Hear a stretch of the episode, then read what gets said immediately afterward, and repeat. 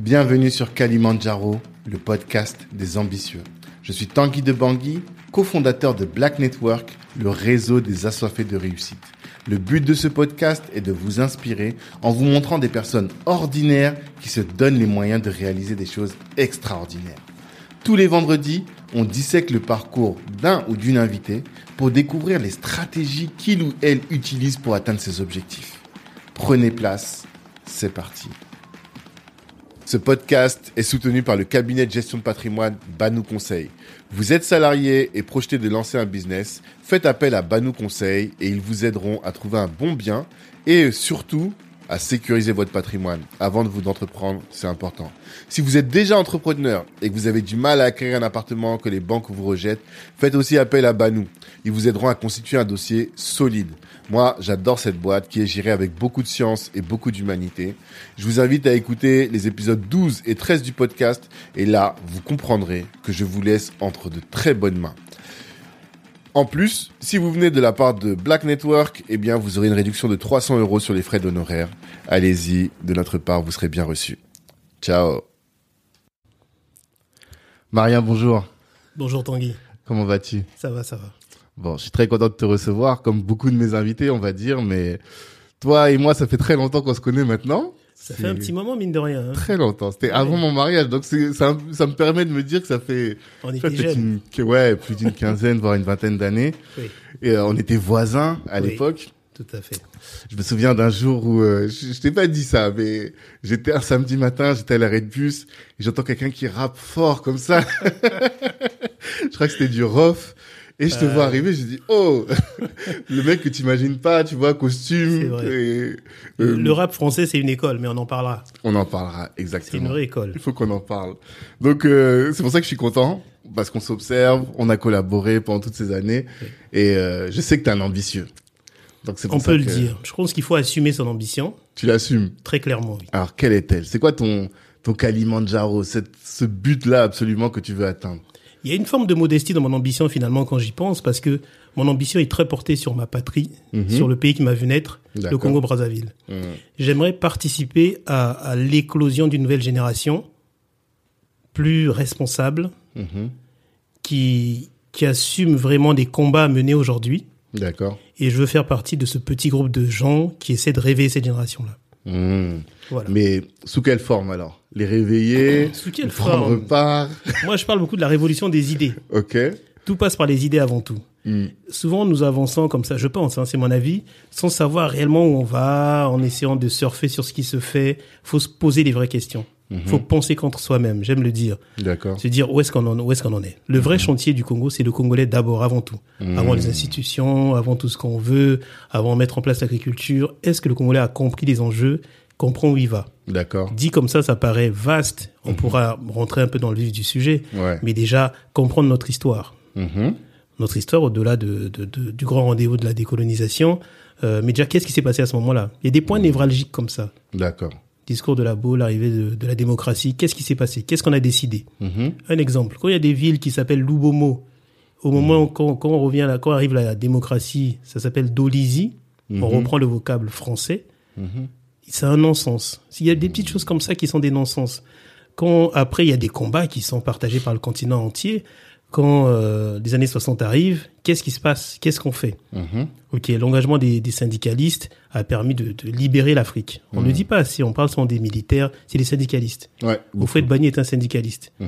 Euh, Sékou Touré est un syndicaliste, avant tout. Libérer l'Afrique, Oufouette Bani dans oui, la oui, même je phrase. sais, il y a, y, a, y, a, y a du non-sens.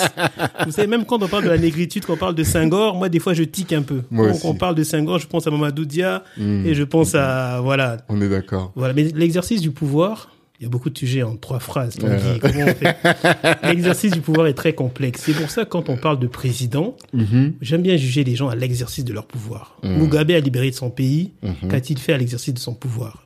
Sékou vrai Touré a eu de, de beaux, de, de- des prises de position qui ont marqué l'histoire. Mais a-t-il vraiment uni son pays? Question. Mhm. Lumumba a tenu des discours très forts, mais il n'a pas connu l'exercice du pouvoir. Ouais, vrai. Sankara, oui. C'est pour ça que Sankara, pour moi, a une place particulière quand Mhm. on parle des présidents d'Afrique. C'est un avis, ça vaut ce que ça vaut. D'accord. Et euh, donc voilà. C'était quoi la question de départ? Ton ambition, ce Kalimandjaro que tu veux atteindre. c'est c'est c'est essayer de, de planter des germes dans les jeunes qui viennent, que des gens qui croient qu'il y a que le népotisme ou la corruption, que que le profit rapide. Enfin voilà, faut revenir à des fondamentaux. On doit se former, on doit être solidaires les uns les autres, et on doit essayer de trouver une indépendance, une forme de souveraineté, même intellectuelle. Voilà. Ok. C'est ça, c'est le chantier est large. Je sais Ok, bien. chantier est large effectivement, mais je pense que tous les auditeurs vont le comprendre au fur et à mesure quand on va expliquer ton parcours et ils vont comprendre là où tu veux en venir et comment est-ce que tu poses les jalons pour arriver là où tu veux là où tu veux arriver. La première question ou plutôt la seconde, la deuxième, c'est comment est-ce que tu te présentes aujourd'hui quand tu dis je suis Marien Fonnet, qui je suis finalement? J'ai tendance à dire aujourd'hui, euh, je parle souvent de mon dernier bébé, on va dire ça. J'ai Mhm. créé un think tank, euh, un cercle de réflexion qui s'appelle les ateliers citoyens du Congo. Donc je me présente souvent comme le président des ateliers citoyens du Congo. Mais ce qui me définit le plus, c'est que je suis un enfant du Congo, Mhm. né au Congo à la fin des années 70, on Mhm. va dire, et euh, qui, qui a une utopie pour ce pays-là. C'est les utopistes qui changent les choses Mhm. et qui essaie de, de, de donner une, une partie de sa vie à, à- à cette mission de vie. On passe toute sa vie à savoir c'est quoi sa mission de vie. Je pense qu'aujourd'hui, on va donner mon âge, j'ai 44 ans. Je sais où j'en suis et je sais où je vais désormais. Ça a pris du temps. Moi, ça m'a pris 10 ans. Donc, je parle des ACC comme c'est le dernier né. On parle de révélation quoi, progressive quand on parle de religion. On Ah, je connais dernières- pas ce concept. On dit souvent que les dernières religions sont les plus en phase avec l'époque. Ok, d'accord. Et euh, toute, toute modestie gardée. hein. Mais bon, la dernière structure que j'ai créée, c'est les ACC. Et c'est la plus en phase avec qui je suis aujourd'hui. Ok, Et d'accord. après, je suis un amoureux de la culture et c'est Hmm. bien de le dire aussi. Ça, on va beaucoup en parler. On va beaucoup parler de, de ce, cet aspect euh, qui t'est euh, chevillé au corps, la culture, qui à l'origine donc se manifeste par des événements, par des livres, Exact. et aujourd'hui par euh, finalement un- ce think tank et cette euh, mise en lumière du soft power Oui. comme une arme finalement de comme la non de la culture comme un soft power plutôt. Tout à voilà. Et ça on en parlera euh, plus tard. Mais avant ça donc toi je sais que moi j'ai lu au moins deux de tes livres Mm. euh, et donc tu as grandi t'es t'as grandi au Congo. Oui. Qu'est-ce que tu peux nous parler de ce Congo que tu as connu à l'époque? Oui, je suis né donc euh, au Congo et euh, j'ai grandi dans ce pays-là d'un père qui a fait de la politique, Ouais. qui a été ministre sous Marien Ngouabi. Mhm. D'où ton prénom du coup Oui, Marien tout à fait. C'était Ok. un proche collaborateur de Marien Ngouabi. Mhm. Et plus précisément, mon père a été nommé quatrième personnalité du Congo un 12 décembre. Mhm. Et donc, quand je nais un 12 décembre, deux ans après, il y voit un signe et il remercie celui qui a fait de lui Ah. la quatrième personnalité du Congo, Marien. Ngouabi. Donc, je m'appelle Marien. Mhm. Et euh, donc, je grandis dans ce pays-là sans... Je connaissais pas les réalités du pays. J'ai une, une belle enfance, plutôt, voilà. Mhm. Et euh, donc, mon père, très vite, quitte la politique, n'est pas en odeur de sainteté avec Sassou Nguesso Mhm. Qui sont devenus frères aujourd'hui parce que vous savez la politique c'est on peut en parler longuement. Et euh, donc je grandis dans ce pays-là jusqu'à l'âge de 15 ans. Et avant ça je vais à l'école. J'ai une scolarité plutôt agréable. Mhm. Euh, on fait partie de la classe moyenne un peu au dessus Mhm. Euh, je viens en vacances chaque été en France. Donc le Congo je le connais pas tant que ça pendant ces premières 15, 15 années de ma vie. Mhm. et voilà, une fratrie de cinq, j'ai trois grands frères et une petite sœur. Et on grandit dans ce Congo, tout se passe plutôt bien, où euh, les salaires passent, euh, les, les étudiants sont plutôt payés, Mhm. où c'est juste ceux qui se lancent en politique qui doivent faire attention parce qu'il y a une vraie, une sorte de chape de plomb, c'est des sujets délicats, mais tant qu'on ne fait pas de la politique, a priori, ça se passe plutôt bien. Vu de mon regard comme ça, mais avec du recul, ça se passait plutôt bien. Donc on parle des années 80-90, jusqu'à l'arrivée de la guerre civile. Mhm. Donc moi, je quitte le Congo suite à une guerre civile. Donc Ouais. il y a une année blanche qui va être proclamée. Et c'est pour ça que mon départ du pays, c'est un peu vécu comme, euh, c'est pas un traumatisme, mais c'est un, un fait un peu une petite euh, blessure parce que je sais pas que je pars pour si longtemps. D'accord. Donc on quitte le pays, tout c'est, euh, je me dis bon, dans deux ans peut-être que je vais rentrer. Je reste neuf ans avant de rentrer. Hmm. Mon père veut pas que je rentre, ainsi de suite. Mhm. Je suis arraché de mon pays, d'où ce lien peut-être que j'ai avec ce pays-là. Et euh, après, donc, c'est vu d'ici que je vois comment le pays tombe en déliquescence. Première guerre civile, il y a une autre guerre civile, coup d'État, Mhm. la démocratie arrive, mais bon, ça, ça ne fonctionne pas. Donc voilà ce pays-là, et euh, on voit ce pays meurtri, blessé, et à chaque fois on se dit que ah, ça va repartir, on y croit. Mhm. Parce que je suis pas de ceux qui, qui pensent que hum, c'est forcément les présidents. On a le même président depuis 30 ans, plus, Sassou Nguesso. 30 ans? Déjà? Plus, ouais, Ah plus. ouais. Euh, D'accord. 35 ans, je sais C'est du plus. niveau de Bia presque, quoi. Oui, oui, oui, je pense que les deux sont dans un challenge très respectable. Permettez-moi la boutade. Mais pour être plus sérieux, Hmm. donc euh, à chaque fois que je parle de moi, je rebondis sur des faits historiques, mais on reviendra sur le sujet. Hmm. Tout de suite, on dira oui, il est resté trop longtemps au pouvoir, faut qu'il s'en aille. Et c'est pas forcément le sujet pour moi. C'est pas une question d'homme. La longévité, c'est pas ça. C'est aujourd'hui que vaut notre institu- nos institutions? Mhm. Euh, Est-ce qu'on fait de la prospective? Quelle est notre vision On peut changer 10 000 présidents. Le Congo tel qu'il est aujourd'hui, il faut des idées. On, on aime nous dire que ceux qui sont au pays sont, sont- ne sont pas mauvais. Non, ils, sont, ils ont fait les mêmes études que nous. Mais moi, j'aimerais qu'on fasse de la prospective, qu'on raisonne à échéance 20 ans. Hmm. Chez nous, il y a des plans euh, nationaux de développement, les PND, là, qui, ont fait, qui sont faits à échéance 4-5 ans. D'accord. Depuis 12, 12 ans à peu près, c'est les mêmes choses qui sont... On n'a pas la culture de l'évaluation. Hmm, hmm, hmm. Donc on peut tous émettre des idées et faire avoir de beaux projets, mais il faut évaluer. Est-ce que ça a marché? Pourquoi ça n'a pas marché? Clairement. Ou alors on ne le fait pas. Donc euh, je vais revenir à la question pour être un peu pour structurer mes réponses. Donc voilà, c'est ce Congo-là que j'ai beaucoup aimé, que je vis maintenant de loin. Je vais souvent au Congo désormais. Très souvent, je vois, Voilà. je te vois souvent là-bas. Mais avant, Marien Gwabi, est-ce que tu peux nous en parler? Parce que parmi les ces pères fondateurs des pays, Oui. je trouve que c'est celui qu'on connaît le moins. Et moi, je peux dire que c'est toi qui m'as fait découvrir Marien Gwabi. Je ne connaissais pas. Oui, Tu vois? Qu'est-ce que Il tu est- peux nous dire de lui? Il est pas, il est pas très connu. Moi, Mm. c'est important qu'on soit, qu'on reste rigoureux dans les analyses. Mhm. Moi, j'ai un lien affectif avec Marien Gwabi parce que je porte son prénom, Mhm. parce que mon père n'arrête pas de me parler de lui. Hmm. Donc je sais pas si je suis objectif à 100%. C'est pas évident. Mais on retient de lui que c'était quelqu'un qui aimait l'unité, que le tribalisme euh, a vraiment explosé au Congo après la mort de Ngouabi. Ok. Et souvent on prend pour exemple les officiers pendant que Ngouabi était président. Mhm. Les noms qu'on retrouve, c'est très simple en Afrique. En fonction du nom, tu sais c'est quelle ethnie. Ouais. Et à l'époque de Ngouabi, il y avait des gens du nord, du sud qui étaient Hmm. officiers au gradé, ainsi de suite. Après Ngouabi, 4, 5, 10 ans après, Hmm. voilà, c'est vraiment maintenant. voilà, le pouvoir est confisqué par des gens du Nord. À titre anecdotique, je suis du Nord par mon père Mhm. et du Sud par ma maman. Donc je suis très libre. J'ai une parole libre, c'est la chance que j'ai. Mhm. Après Marien Gwabi, pourquoi il est moins connu que Lumumba, que d'autres? Est-ce que c'est un grand visionnaire? De mon, de mon avis, non. C'est Ah. c'est dur comment je dis ça. Hein. c'est dur, oui, c'est clair. De mon avis, non. Mm. Mais c'est quelqu'un qui était vraiment habité par un idéal. Et il ne faisait pas semblant. C'est à ce titre que je le respecte. Quand euh, se- épouse les idées du socialisme et du communisme, Mhm. il épouse réellement ces idées-là. Ok. L'anecdote- L'idéal, c'est pas une vision pour toi? Euh, c'est pas suffisant. Faut après, c'est la mise en pratique, Mhm. voir. Et c'est là que Marien Gwabi a commencé à pêcher très rapidement. D'accord. Et euh, moi, j'aime les anecdotes sur lui. C'est que on dit que c'est un président qui a toujours eu le stylo bic. C'était vraiment un communiste. Il y Mhm. croyait vraiment. Mhm. Quand beaucoup l'affichaient, mais qui vivait euh, somptueusement, il y croyait vraiment. Mhm. Moi, j'étais dans son village à Ombele. Parler d'Ombele à Kalimandjaro, c'est fort. C'est Ouais. c'est un hommage. C'était très modeste. Il était réellement modeste. Ok. Il y avait C'est pas, pas, de- comme le village de Mobutu, il y avait un, aéroport, des trucs comme ça. fait. Ok. Rien à Mm. voir, rien à voir. Donc, vraiment, il croyait réellement en ça. Mhm. Et il croyait en la formation. Mhm. Marien Gwabi, tout président étant, un jour, euh, le ministre de il était de non, le premier ministre, Henri Lopez, Mhm. Euh, reçoit un coup de fil, on lui dit, mais le président est à la fac des sciences. Qu'est-ce qu'il fait à la fac des sciences Il était allé prendre des cours. Hmm. Ah. Il était il est discrètement dans la salle, il, était très, il était vraiment humble. D'accord. Et euh, on lui dit, non, mais monsieur le président, on on fait pas ça, Quand et tout, même. et tout. Il était très simple. Du coup, on a Mm. aménagé des cours à domicile, ainsi de suite. Mhm. Euh, voilà l'homme que c'était. Donc c'est un homme qui peut inspirer comme par, ce, par cet aspect-là.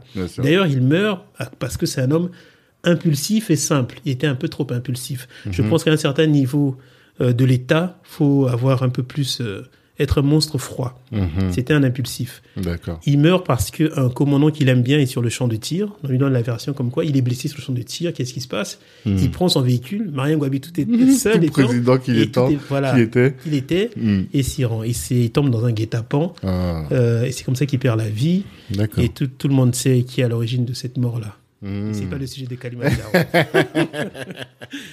Voilà, ok, mais c'est intéressant parce que je pense que c'est bien de, de rendre hommage à ces grands hommes. Tu vois, Barthélemy Boganda, Oui, qui est un des pères du panafricanisme, je suis toujours triste qu'on ne le cite pas. et qu'on ne le connaisse pas finalement. Qui est, un des fondateurs de la Centrafrique et moi en relisant Ngouabi- euh, l'histoire de Marien Gwabi et en, mais c'est à travers ton nom que j'ai découvert. Et je me suis dit ah ok d'accord il y a des gens comme ça qui sont moins connus quoi. Et tu. Bouganda est un pragmatique, hein. Ouais. Parce que quand euh, Sékou Touré, j'aime toujours dire, il faut être, faut mesurer le rapport de force. Mhm. Ça, ça nous manque dans notre communauté. On mène des combats des fois perdus d'avance. Ça ne sert à rien. Mettons nos énergies à faire des, des petites choses entre nous qu'à vouloir relever des combats qui sont perdus d'avance. Mhm. Ce que c'est, ça peut être polémique ce que je dis. Mais Bouganda n'est pas pour la communauté. Ouais. Non, non, il n'est pas pour la communauté, Bouganda. Sauf qu'il Ah. se dit, Oui, je veux, tu veux dire par rapport, au, par, au- par rapport à, l'option qu'on leur avait laissée. Voilà, exactement.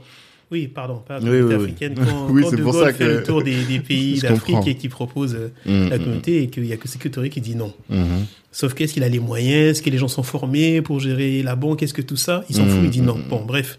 Après, le rapport de force est très complexe pour tenir. Bouganda n'est pas pour, mais il dit oui, il se dit on va gérer ça différemment. On dit oui maintenant et on va se préparer pour l'après. J'aime bien ce genre de démarche. D'accord, le pragmatisme. Oui. Mhm. Ok, mais tu disais toujours que tu dis quand même que tu es un utopiste.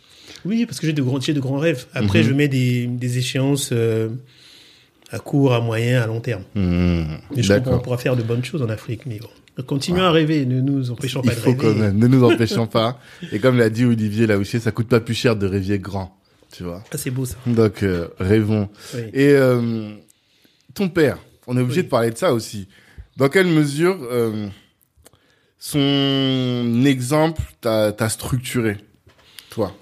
Euh, Je pense qu'on aime toujours dire que non, j'ai fait mon chemin, j'ai essayé. mais jusqu'à aujourd'hui encore, on échange tous les deux jours. Ok. Et euh, c'est, c'est, en fait, enfant, on idéalise son père. Il y, a, y a plusieurs étapes.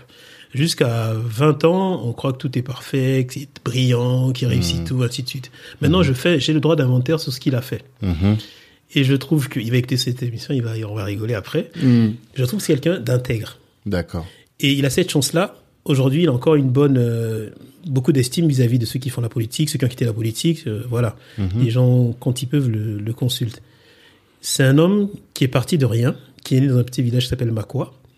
Il arrive euh, à la capitale et il se débrouille. Il a fait des petits métiers. Voilà, c'est pour moi le parcours de vie me m'inspire. Mhm. Et ensuite, il fait des, des études pour être bio- biologiste, pour être enseignant, il enseigne.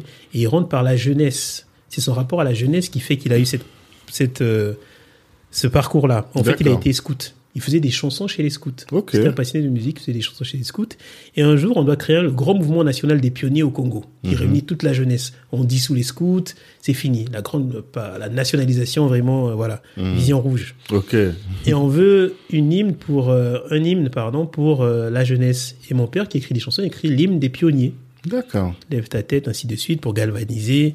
Et, et l'hymne des pionniers est adopté. Le, il gagne ce concours-là. Donc sans vraiment faire de stratégie, il vient à la politique par la jeunesse. Après les jeunes l'aiment beaucoup. Je crois qu'il y a un secrétaire général de l'UGC qu'on doit limoger. Et la jeunesse dit non, prenez Jean-Pierre Ngoumbé, il arrive comme ça. Et sa mission de vie, il n'a pas trop, il n'y a pas eu de stratégie, il arrive par, par là. Mais c'est un travailleur, un homme très rigoureux. Donc après, il a travaillé, il a appris, il a été formé à la propagande. C'est un vrai, c'est un communiste de formation, euh, pur et dur. Et euh, voilà. Et puis après, c'est quelqu'un qui aime beaucoup la spiritualité, particulièrement, qui a fait beaucoup. On parle beaucoup de société de, de franc-maçonnerie, Mhm. rosicrucien. Il a été très proche de ces milieux-là. Il s'en cache pas et voilà. Mon père était musulman, il a été chrétien. Il a dit, lui, il a dit, je suis un chercheur spirituel. J'aime cette. Il est, il est décomplexé cette- sur ça. Qui me fait penser à euh, l'alchimiste de Paolo Coelho. Oui, Tu l'as lu c'est un texte fondateur pour moi. Je pense. Et qui a cette, euh, cette trajectoire-là de, il est musulman, il est chrétien, et il arrive en Égypte, toi. C'est ça exactement. Ok. Et comme on dit, c'est pas la destination qui compte, mais c'est le, le trajet en soi. C'est vrai. C'est- le message en substance. Mm. Et mon père, oui, il a inspiré sur ça. Après, il nous a inculqué des valeurs. Euh, voilà. Après, il nous a laissé faire nos choix, mais son engagement, c'est un homme engagé, un homme entier. Pour Mhm. ça, on, peut- on peut respecter. Mm.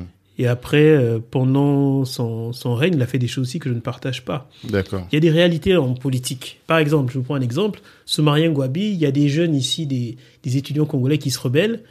Et Ngwabi, avec tout le respect que j'ai pour lui, a des ministres, dont mon père, Mhm. qui coupent la bourse des étudiants. C'est des réalités.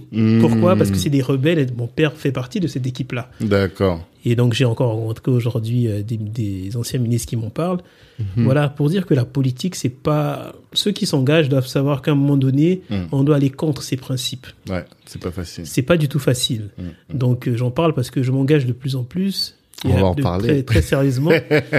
et donc il y a On des choses comme ça, mais finalement quand je prends du recul, c'est anecdotique. Mhm. Après, il a laissé un, un, un très beau passage. Sous mon père, le Congo a eu a été le prix, euh, le pays le plus alphabétisé d'Afrique. Mhm. Il y a eu un prix de, de l'UNESCO, c'est grâce à mon père. Mon père, socialiste de son État, c'est lui qui a décidé qu'au Congo, tout le monde ait une tenue scolaire. Mhm. C'est très bien. C'est pour, euh, c'est la société de l'équité, pour les Exactement. inégalités, ça ne se voit pas.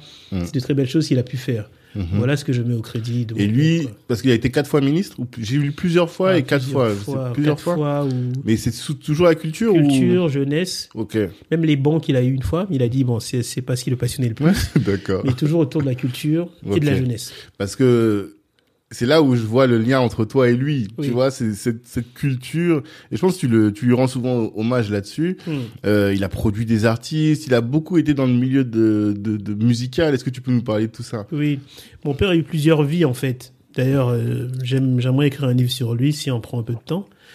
Il a une vie en tant que producteur. Donc en fait, ce qui se passe quand mon père quitte la politique, Mhm. il se lance dans le business. Il a dit ok, c'est fini, je tourne la page. Hmm. Il monte une société de production. D'accord. Vu que lui-même il écrivait des chansons, mon père il était chanteur aussi euh, enfant Hmm. dans un orchestre qu'on appelait les Coucous Bleus. Il chantait dans des bars et tout ça. Donc il a cet ADN. C'est un artiste un peu Mhm. qui s'est peut-être euh, perdu un peu en politique. enfin. Euh, Bref, donc euh, moi j'aime dire qu'il y avait Berry Gordy avec la Tamla. Hmm. Il y a eu les éditions Tamaris à un moment donné en Afrique centrale. Il a produit Kofi. Zaiko, Papa Wimba, Billy Roga Abel. Roga.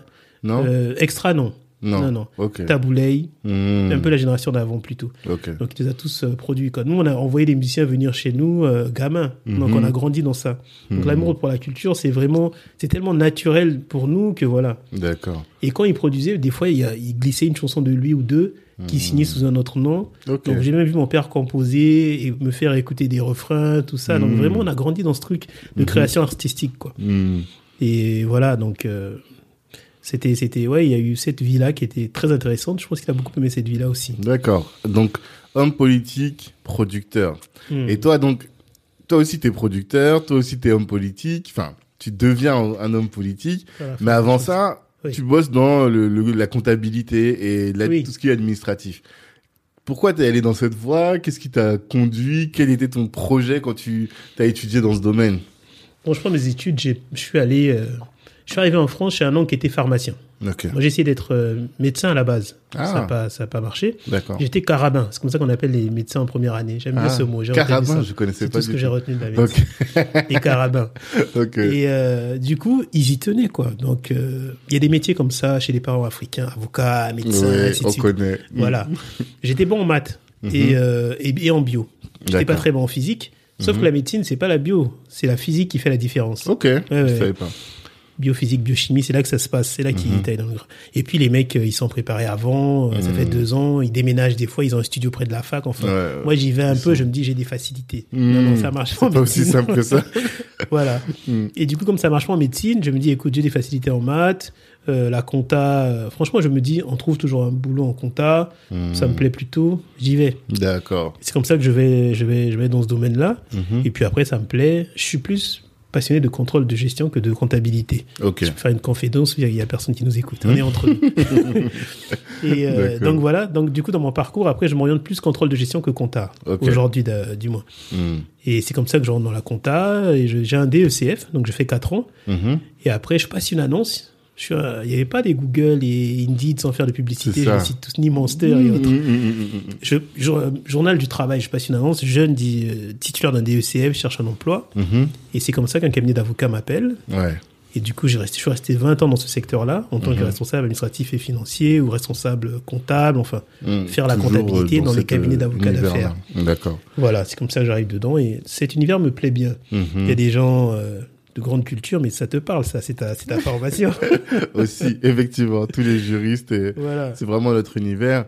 Et euh, mais toi, t'as toujours à cœur de d'être dans le domaine de la culture. Oui. T'écris ton premier livre. Le premier livre, c'est Escale. C'est Escale, oui. C'est ça, c'est le recueil de nouvelles. C'est ça. Je me souviens de celui de la de celui qui est dans le train et qui Oui. observe les gens dans le train et tu décris avec quand même pas mal de précision chacun des personnages, chacune oui. jeune fille que enfin chacune chacune des jeunes filles. J'ai retenu la jeune fille mais il y en avait d'autres. Mm. Chacun des personnages du train. Pourquoi est-ce que tu commences à écrire? Qu'est-ce que quel était ton objectif? Franchement, je sais plus pourquoi ça m'est venu. Mhm. Je sais que j'aimais, je, voulais, j'ambitionnais faire des films avec des potes quand on habitait D'accord. au, quand j'étais en Afrique. Donc, Mhm. fallait faire le scénario. Donc, c'était l'idée plutôt de scénario à chaque fois. Je fais un scénario, on va trouver un réalisateur, on fait un film. Hmm. Voilà, pour s'amuser un peu. C'était vraiment scénario, mon, mon, mon approche. Ok. Bon, après, c'est pas évident de faire un film et tout. J'ai dit, bon, bah, je vais écrire des, des nouvelles, des petites histoires comme ça. Mhm. Et on- c'est bien de parler de cette nouvelle-là parce que le recueil naît parce qu'il y a cette nouvelle. Chronique de mon train de 7h51. Exact. À l'époque, il y avait un train ici à Saint-Quentin, 7h51, qui allait à, Montparnasse ou à la Défense, je sais plus. Mhm. Et je me disais, c'est marrant, c'est vrai qu'on peut se projeter quand on est dans un train, Mm. tous les personnages qu'on rencontre, un jeune, un adolescent ou une personne plus âgée, on peut se projeter un peu dans chacun de ces, chacune de ces personnes-là. Et moi, ça faisait quelques années que j'étais arrivé en, en France. Je voyais ce jeune-là, je disais, ah, c'est un peu comme moi quand j'avais 16 ans. Tu écoutes ta musique, tu rêves un peu. Et je voyais des fois des clodos. J'ai dit, la France, rien n'est gagné, quoi. Ouais, clairement. À tout moment, ta vie peut, peut basculer, de- l'autre côté. Je me dis, putain, pourvu que je, je m'en sorte et, Mhm. désolé pour le gros mot, pourvu que je m'en sorte et que ça marche. Et je me disais que dans, le- dans le train, chacun a son rêve. Mhm. À un moment donné, on sort sa soupie et on pense à son rêve le plus cher. Mhm. Et donc j'ai trouvé ce personnage que tu as mentionné, cette fille, Mhm. pour matérialiser un peu ce rêve. C'était ça un peu la- l'allégorie Mhm. et la chute de la nouvelle, c'est autour de cette fille-là qui, le personnage ne parle jamais, mais qui voit tous les jours dans le train. Mhm. Et le jour où il, il ose aborder cette fille-là, c'est un peu le jour aussi, il prend une décision sur la vie qu'il veut mener. Et donc j'étais papa depuis peu quand je sors ce recueil de nouvelles. Et le personnage a le deuxième prénom de ma fille. Mhm. Donc vraiment, c'est une nouvelle que j'ai écrite euh, dans un certain état. euh, C'était assez, assez profond. Et il y avait trois nouvelles, il y avait deux autres nouvelles dans ce recueil. Et à quel moment tu écris? Moi, c'est toujours la question que je me pose quand je vois des gens qui sont quand même bien occupés, pères de famille, Mm. euh, un poste à responsabilité. T'écris quand? Dans le train? Non, j'écrivais le samedi matin, le week-end, très tôt le matin. D'accord. Euh, j'ai du mal à faire des grasses mat, donc je me lève très tôt, j'écris, après je me recouche. Mhm. Mais c'est souvent ça. Samedi, plus samedi que dimanche matin. Mais samedi matin, je, je Mhm. me levais, j'écrivais. Deux, trois heures. Voilà. Et après, c'est l'été que je relis tout et que je retravaille vraiment. C'est Ah. l'été où je suis vraiment besogneux sur mes textes, sur mes D'accord. écrits. Ok, d'accord. Et donc, tu as commencé par Escale. Ensuite, parce que j'écoutais tout à l'heure une interview, Hmm. tu disais quatre livres, non, trois livres seuls et quatre livres collectifs. Oui, Bâtiment A, oui. Bâtiment A. là, c'est plus euh, toi, le jeune, qui euh, raconte ta vie d'étudiant dans la chambre d'étudiant. C'est nous... le texte le plus autobiographique en fait parce que Mhm. je parlais de mon parcours, de ma formation. Je suis allé deux ans à Limoges. Je suis resté en cité universitaire Mhm. et ces deux ans-là, ça a été très très très riche. Ouais, Les gens s'en rendent pas compte. La CTU, c'est une école de la vie. D'accord. Déjà, les communautés africaines, on ne les connaît pas. Mhm. Des fois, on est en France, euh, voilà, chacun est dans son coin. Je découvre la communauté camerounaise qui m'a particulièrement marqué Mhm. parce que c'est, ils sont assez soudés. Je l'ai trouvé très simple. J'ai beaucoup aimé. C'est, c'est, je sais pas, ça, ça vaut quelque chose de dire ça, mais la communauté camerounaise. Je, je peux en J'ai parler. découvert le BH. J'ai dit, ah, tiens, Mm. déjà une simplicité dans le BH. Ouais. Bref, Beignet haricot, pour ceux qui haricot. connaissent pas. des vraies choses. et je salue les frères Baudot et cette fratrie-là qui m'a, qui m'a Mm. vraiment accompagné. Je vais à Limoges parce que j'ai un pote congolais qui est déjà installé là-bas qui me dit, écoute, je peux t'avoir une place ici en CTU. Je me dis, ah tiens, la liberté, voilà, très bien. Mhm. Et c'est c'est vraiment une école parce que ces deux ans-là, je reste que deux ans, je découvre un peu. Après, euh, je vis un peu avec tout le monde l'éloignement du pays. Il y en a qui viennent d'arriver du pays, qui arrivent en CTU. Mhm. On a tellement de choses à partager entre Toi, nous. t'es arrivé depuis plus longtemps. T'es arrivé à 15 ans, t'as dit. Hein. C'est ça. D'accord. J'étais Donc là, tu à avoir Bondy. 18, 19, 20, c'est voilà, ça autour de 20 ans. Ok, d'accord. Donc t'étais quand même bien imprégné de la vie en, Oui. en France et en. Ile-de-France en, En plus. Ile-de-France, Mm. j'étais bien imprégné de ça. Mhm. Plus que la plupart de ceux qui étaient là. D'accord. Mais effectivement, j'ai vu que c'était, ils avaient un regard forcément différent. Et eux qui étaient directement en Afrique venaient en CTU. Mhm. C'était autre chose. Mhm. Et ils avaient une fraîcheur par rapport au pays. Ça faisait longtemps que je pas, j'avais pas été au pays Ouais, en plus. Bien sûr. Donc je revivais l'Afrique à travers tous toutes ces anecdotes très récentes. Mhm. Et les plats, toujours, même en voyage, hein, c'est, moi je parle, Ouais, de, je parle des fois de safari culinaire. Il faut faire des fois de safari culinaire, on voyage bien. Je suis d'accord. Il y avait des Éthiopiens, on découvrait des choses. Et c'est un âge où on est encore dans, dans le rapport à la jeune féminine où on découvre aussi des éthiopiennes et autres. voilà. Elle va rigoler. Que ma, que femme rigole, il n'y a rien de méchant.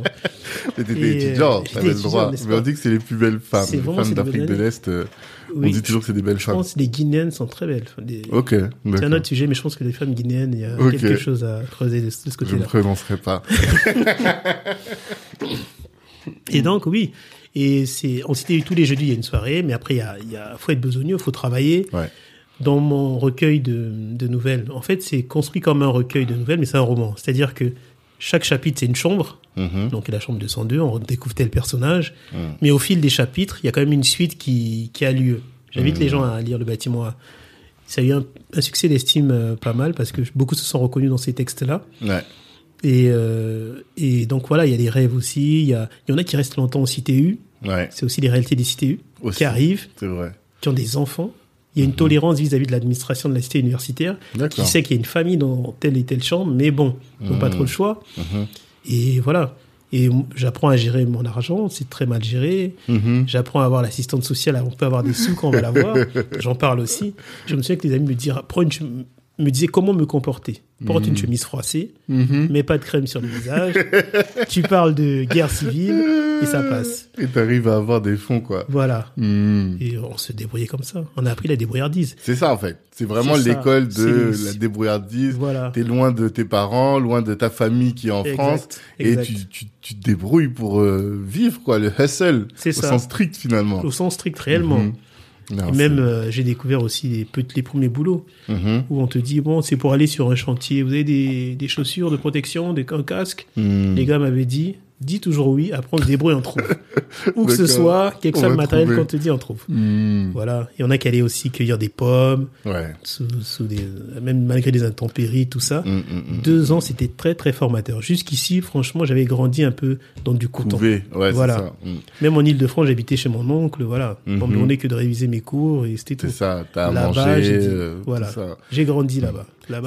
Moi, ça me rappelle. Enfin, quand je lisais, je me souviens d'avoir dévoré celui-là aussi. Mhm. Et euh, je, je voyais mon père, quoi. Tu vois. Ah oui. Je voyais vraiment mon père, je l'imaginais venir seul dans sa chambre d'étudiant et découvrir la France à la, à la dure, finalement. ça. Parce que t'es livré à toi-même, t'as Mhm. pas tout, tout ce confort-là qu'on peut avoir. Et j'ai bien aimé aussi, je crois que c'est dans les premiers mots où tu dis, et ça, ça m'a vraiment marqué, je suis dans ma chambre et j'entends euh, idéalgie, ça devait être en Ah oui. 98, non Si, si, si. C'est ça, hein Oui, c'est ça. 98. Tout à et, fait. et je me suis dit, bah ça c'est bien Marien, tu vois, son ça. rapport au rap, à la culture. Qu'est-ce que tu peux nous dire là-dessus sur ton mais rapport au moi, rap Kerry James m'a beaucoup aidé. Mhm. Il y a eu des moments très durs parce que déjà l'éloignement, des moments où tu attends les sous qui doivent arriver qui n'arrivent pas, Mhm. faut payer la chambre et, et tout ça.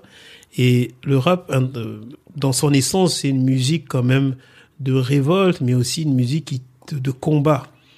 Mhm. J'écoute euh, moins de rap, mais à cette époque, j'écoutais beaucoup, quasiment que ça, quoi. Beaucoup de rap français, rap Mhm. français. Et c'était des textes quand même qui étaient forts. Mhm. Sur euh, des, des textes comme hardcore, même quand le, tous les couplets ne te parlent pas directement, mais il y a une violence, il y a, il y a- et comment il labialise, comment il articule Kerry James, faut, Mm. faut le dire. Il labialise, t'as oui. un vrai mot. Ah, non, Alix Mathurin était très bon, Mhm. toujours très bon d'ailleurs, Ouais. et le rap m'a beaucoup apporté. Mhm. J'en ai fait un peu, donc un peu, oui, oui, j'en ai fait. Ah, je savais pas ça. Ah oui, tu l'as caché. Je l'ai caché. Comme euh, j'ai même, percé l'oreille gauche et je j'ose pas l'avouer à ma fille. Mhm. Mais on avait fait un groupe à Aulnay sous bois après. Mais avant ça, j'avais j'avais fait. On cite, on citait U. Dois avoir un album de près. Je me disais, j'ai 12 textes de fait. C'est bon. C'est- jouable. J'ai un album. Mhm. Donc voilà. Les, les mots, mais les mots, c'est m'ont toujours m'ont aidé à m'évader, à m'encourager. Et donc voilà, j'étais très secteur A. Ouais, Et forcément. euh, plus secteur A que Mafia qu'un free, mais Kerry James et Roth, euh, j'ai écouté particulièrement. Mhm.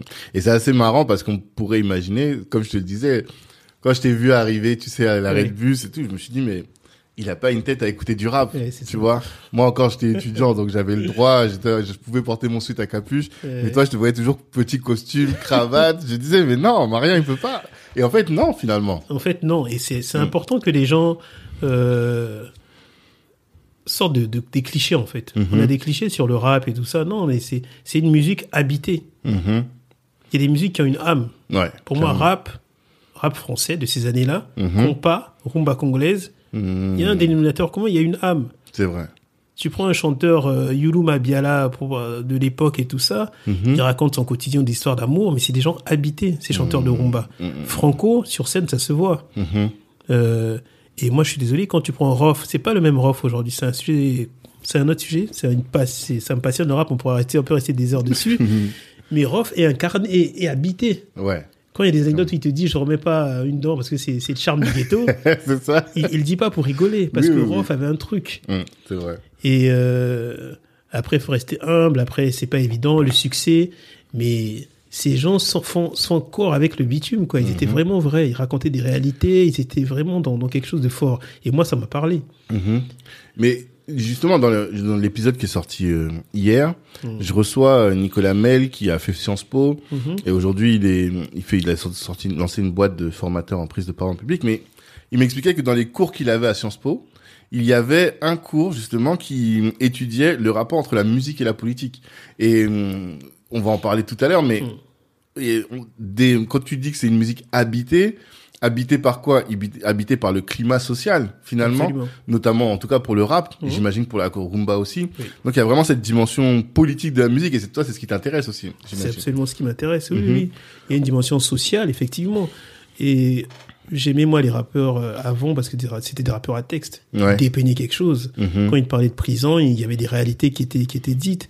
Euh, et plus Rof, parce que Rof n'est pas un punchliner pour moi au départ. Mhm. Pour ceux qui, qui sont un peu dans le rap euh, réellement. Mhm. Lui, c'est, c'est, c'est, il, raconte, il pose sa caméra, il te raconte la cité, il te raconte les Mhm. réalités. Quand il fait rien de spécial, il Ouais. te dit rien de spécial. Sur le refrain, c'est léger, mais après, il te raconte la cité, que voilà, c'est toujours les mêmes choses. Toujours, il y en a qui disent ici, il y en a qui font ça. Il le dit, quoi. Avec des mots, avec, avec beaucoup de, de... C'est, c'est un artiste. C'est ça. C'est un artiste, il le dit très bien, Le voilà. poète noir, même euh, Kerry James le dit souvent. Exactement. Et euh, c'est vrai, c'est dit avec beaucoup de poésie. Et parmi les, les livres, il y en a un qui a fait beaucoup de bruit, je trouve. Mhm. C'est Franklin l'Insoumis. Oui. Ça, et c'est toi qui a, parce que tu dis que tu as participé à des livres collectifs, mais Franklin euh, Oui, l'Insoumis, c'est toi qui a initié, qui a réuni des gens. Je pense qu'on peut saluer ici Obambe Oui. parmi les, les auteurs. Mais euh, qu'est-ce qui fait que ce livre-là a eu un impact peut-être plus euh, grand que les autres Alors, je sais pas. Après, on a eu une, une bonne couverture médiatique parce que ben, des gens étaient intéressés, TV5 Mhm. Monde notamment. Je me suis dit, euh, moi, je suis passionné par ces années euh, charnières des années 60. Parce que je, il y a tellement de choses qui se sont jouées à ce moment-là Mhm. qu'à chaque fois, je questionne les années 60. Mhm. Et après, j'ai essayé de voir, je me dis, il y a quand même un artiste au Congo dont on peut être fier, qui a pas fait que des chansons pour les femmes, c'est Franklin Boukaka. Un homme euh, très instruit qui a fait des stages à l'UNESCO, euh, voilà. Et quand on relit ses textes, c'est tellement d'actualité et il osait dire tellement de choses, autant sur la, la décolonisation que sur l'émancipation de la femme, sur euh, le tribalisme. C'est des sujets qui étaient forts. Mhm. Après, j'apprends qu'il a été interdit à un moment donné. C'était vendu sous le manteau, ces textes et tout ça. Je me dis, mais Boukaka n'appartient pas au Congo. Ce qu'il aborde, ça, ça appartient au continent. D'accord. Et là, je me dis, on va faire une chose.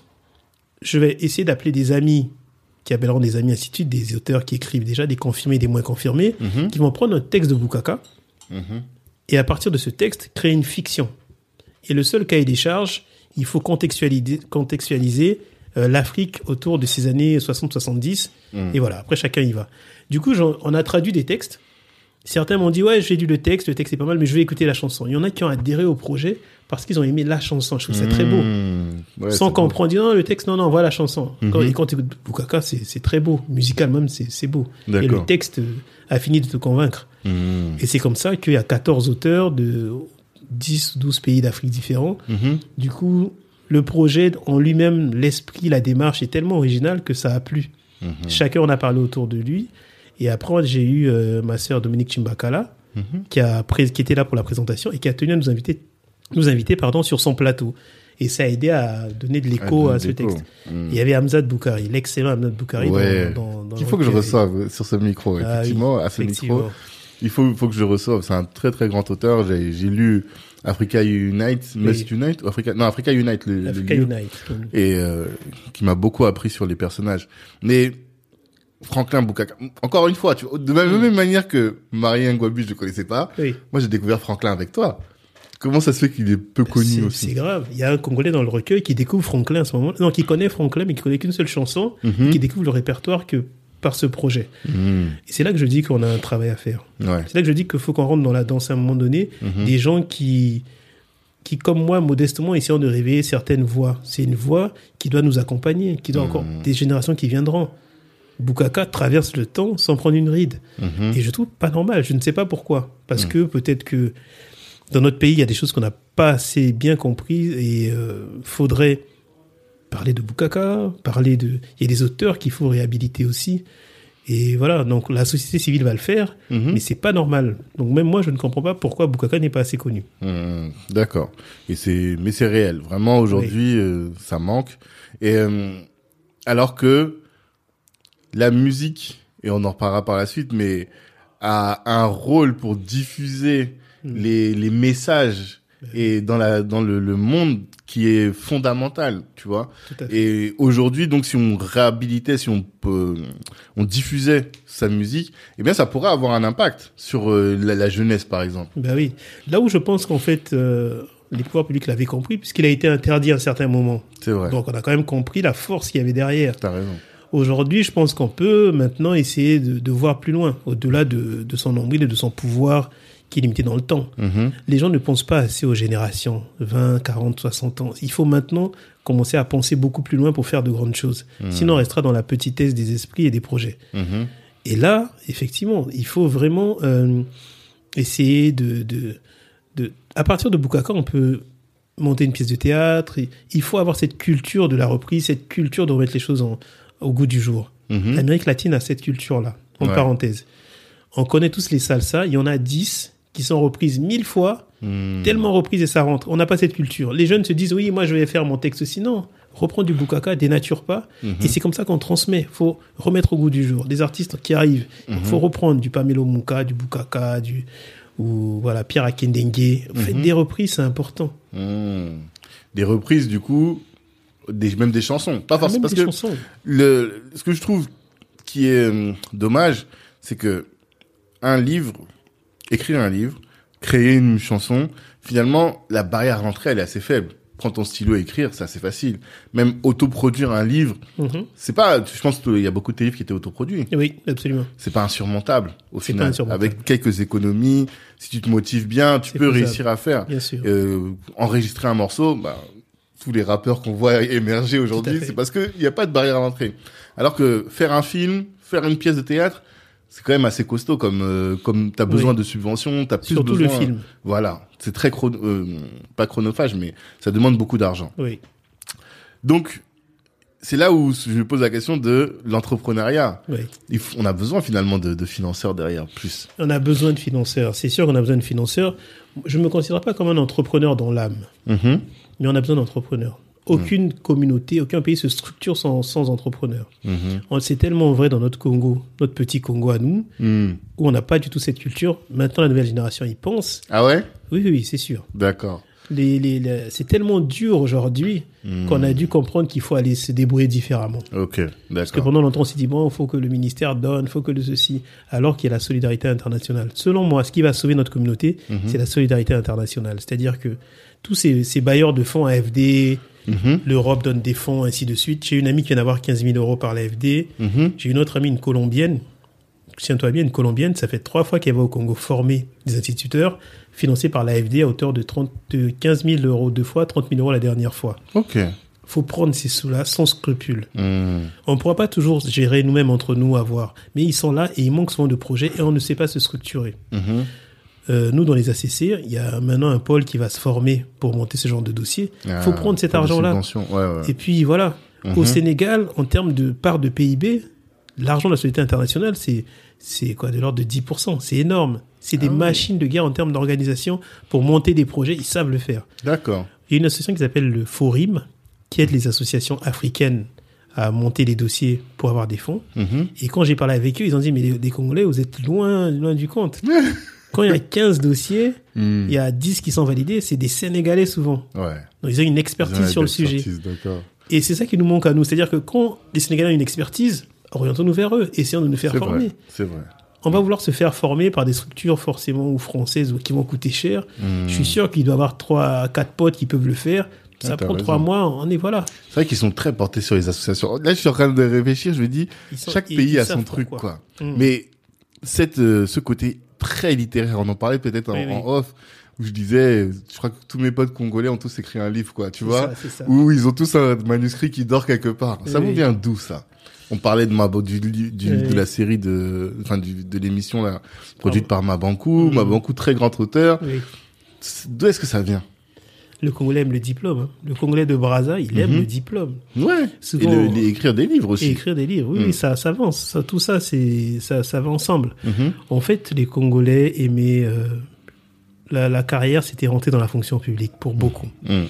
Donc, je crois que c'est lié. Et puis, dans l'imaginaire congolais, il y a des Chikayo Tamsi, il y a des Sonny Labutansi, il y a des Henri Lopez, des Mhm. figures comme ça fortes qui, qui sont des, des, des figures, des, des exemples. Mm. Et puis, on aime briller par notre, euh, le côté La- le- peu- la lettre. la lettre et tu tout vois, ça. le, le bon mot. Voilà. Mais tu sais, tu saurais pas dire d'où ça vient? Bah, D'où ça vient J'ai toujours eu du mal. Dans l'histoire du. Congo, qu'est-ce qui fait que Je sais pas pourquoi on est. En fait, dans le, la France a colonisé de nombreux pays. Hmm. Il y a des pays qui ont été très perméables.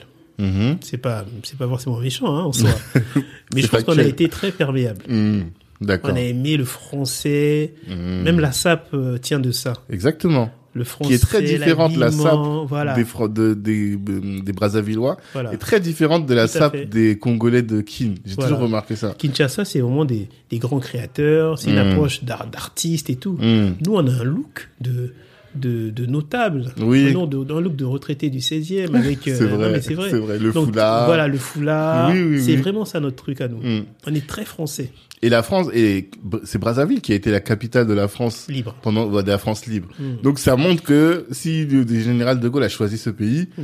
c'est qu'il considérait que il pouvait légitimement être ici et que il pouvait être euh, adapté. Enfin, le pays était adapté en tout cas pour recevoir euh, le, la, la France libre, non? Je sais pas, après, Félix Ebo était où il était, non? À l'époque de l'AEF. Je crois que c'est la capitale de l'AEF déjà, donc ça avait son sens que, que, ce soit, que ce soit la capitale de la France libre à cet endroit-là. Mhm, Mais c'est vrai que les, les, les il y a, y, y quelque chose. Hein. mhm. En même temps que je réponds, j'essaie de, de voir d'où ça vient. Ouais, Mais c'est tellement imprégné chez nous parce que là je rentre d'Abidjan et j'ai vu qu'Abidjan c'est Paris. Oui. Abidjan en termes de développement, en termes d'infrastructure, Hmm. a rien, à- enfin rien envie à Paris, c'est un grand mot, mais parmi quand tu viens de Bangui où tu Mm. vois que le développement est très en retard, je suis arrivé à Abidjan, je me suis dit ah oui, mais en fait les Français ont bien développé ce pays. Oui. Et on me dit que Dakar aussi, mais je sais que Dakar, euh, Abidjan et euh, Brazza, c'est des villes qui sont des villes qui sont très colonisées, mais Mm. qui ont pas du tout la même euh, la même euh, Mais, mais le développement d'Abidjan, est-ce que ça vient de la- de l'époque de la colonisation ou c'est après? C'est pas des présidents qui ont été bâtisseurs, Oufoué, ainsi ouais. de suite. Oufoué a beaucoup travaillé aussi. que les Français ont moins construit que les, les Anglais hein, dans leur colonisation. D'accord. Ils ont plus construit, ils ont plus déconstruit mentalement et laissé des traces de leur euh, culture. Ils ont été très forts sur ça, Mhm, sur la culturation des, des, des peuples qu'ils ont colonisés. mhm. Et euh, ça a marché chez nous. Après, moi, je dis c'est des prises de guerre. Parce que je suis pas non plus à me lamenter. D'accord. C'est des prises dans le sens où, euh, bon, le français, on, on parle très bien français au Congo, faut le dire. Et que Mm. même quand on va dans des villages reculés, tu serais surpris de voir euh, des, des gens très très éloignés te, te sortir des mots comme euh, hurlu-berlu, des choses comme ça. Non, mais c'est vrai, c'est étonnant. Mhm. Et tant mieux, ça Mhm. nous aide quelque part, parce qu'après on a voilà on a on a une rhétorique, on a voilà dans le monde d'aujourd'hui le, le français voilà le nombre de locuteurs est important, tant Ouais. mieux. Maintenant c'est à nous de revenir aussi vers nos langues nationales pour euh, rattraper les carences. Mhm. Voilà, on a été permis par rapport à ça. Je sais pas, est-ce que une population moins importante, parce que là on est 5 millions, mais à l'époque c'était trois fois rien. hein. Ah, À l'époque, euh. Brazzaville, c'était deux quartiers, il y avait Potopoto et Bakongo. C'était, Mhm. c'était, il y avait peu de gens. Je sais pas si on n'est pas un million quand ils sont partis. Donc en termes de population, euh, voilà. Mhm. sur un territoire où tout le monde se trouve au même endroit, parce que on a beaucoup de forêts dans le nord, Mhm. 70% de forêts, je crois. Et donc toute la, la densité est, est entre Brazza et Pointe-Noire. Pointe noire. Point, ça s'arrête là. Mhm. Donc je crois que tout ça aussi, ça a favorisé euh, Mhm. le fait que que tout ça s'installe, quoi. D'accord. Mais pour revenir au- à la chose de l'entrepreneuriat, les nouvelles générations sont à fond dedans parce que les caisses sont vides, le boom du pétrole est, est passé. C'est ça. Euh, on est de- désormais ouvert sur le monde. La mondialisation fait que ils ont d'autres modèles de réussite, ainsi de suite. Mmh. Avant, le Congo, il n'a que TV5 Monde ou CFI qui reprend en fait des émissions de la France. Enfin, on était bloqué dans ce dans ce paradigme euh, franco-français, quoi. Hmm. Avec la mondialisation, non, maintenant on est ouvert. On est ouvert, ça va venir. Ouais, Mais on a un train de retard sur la RDC. Vraiment. Mais je pense que la RDC, c'est Mobutu qui a dit débrouillez-vous. Oui, voilà. Donc, euh, ça Ils dit. sont dans cette mentalité de... Article 15. Ouais, article 15.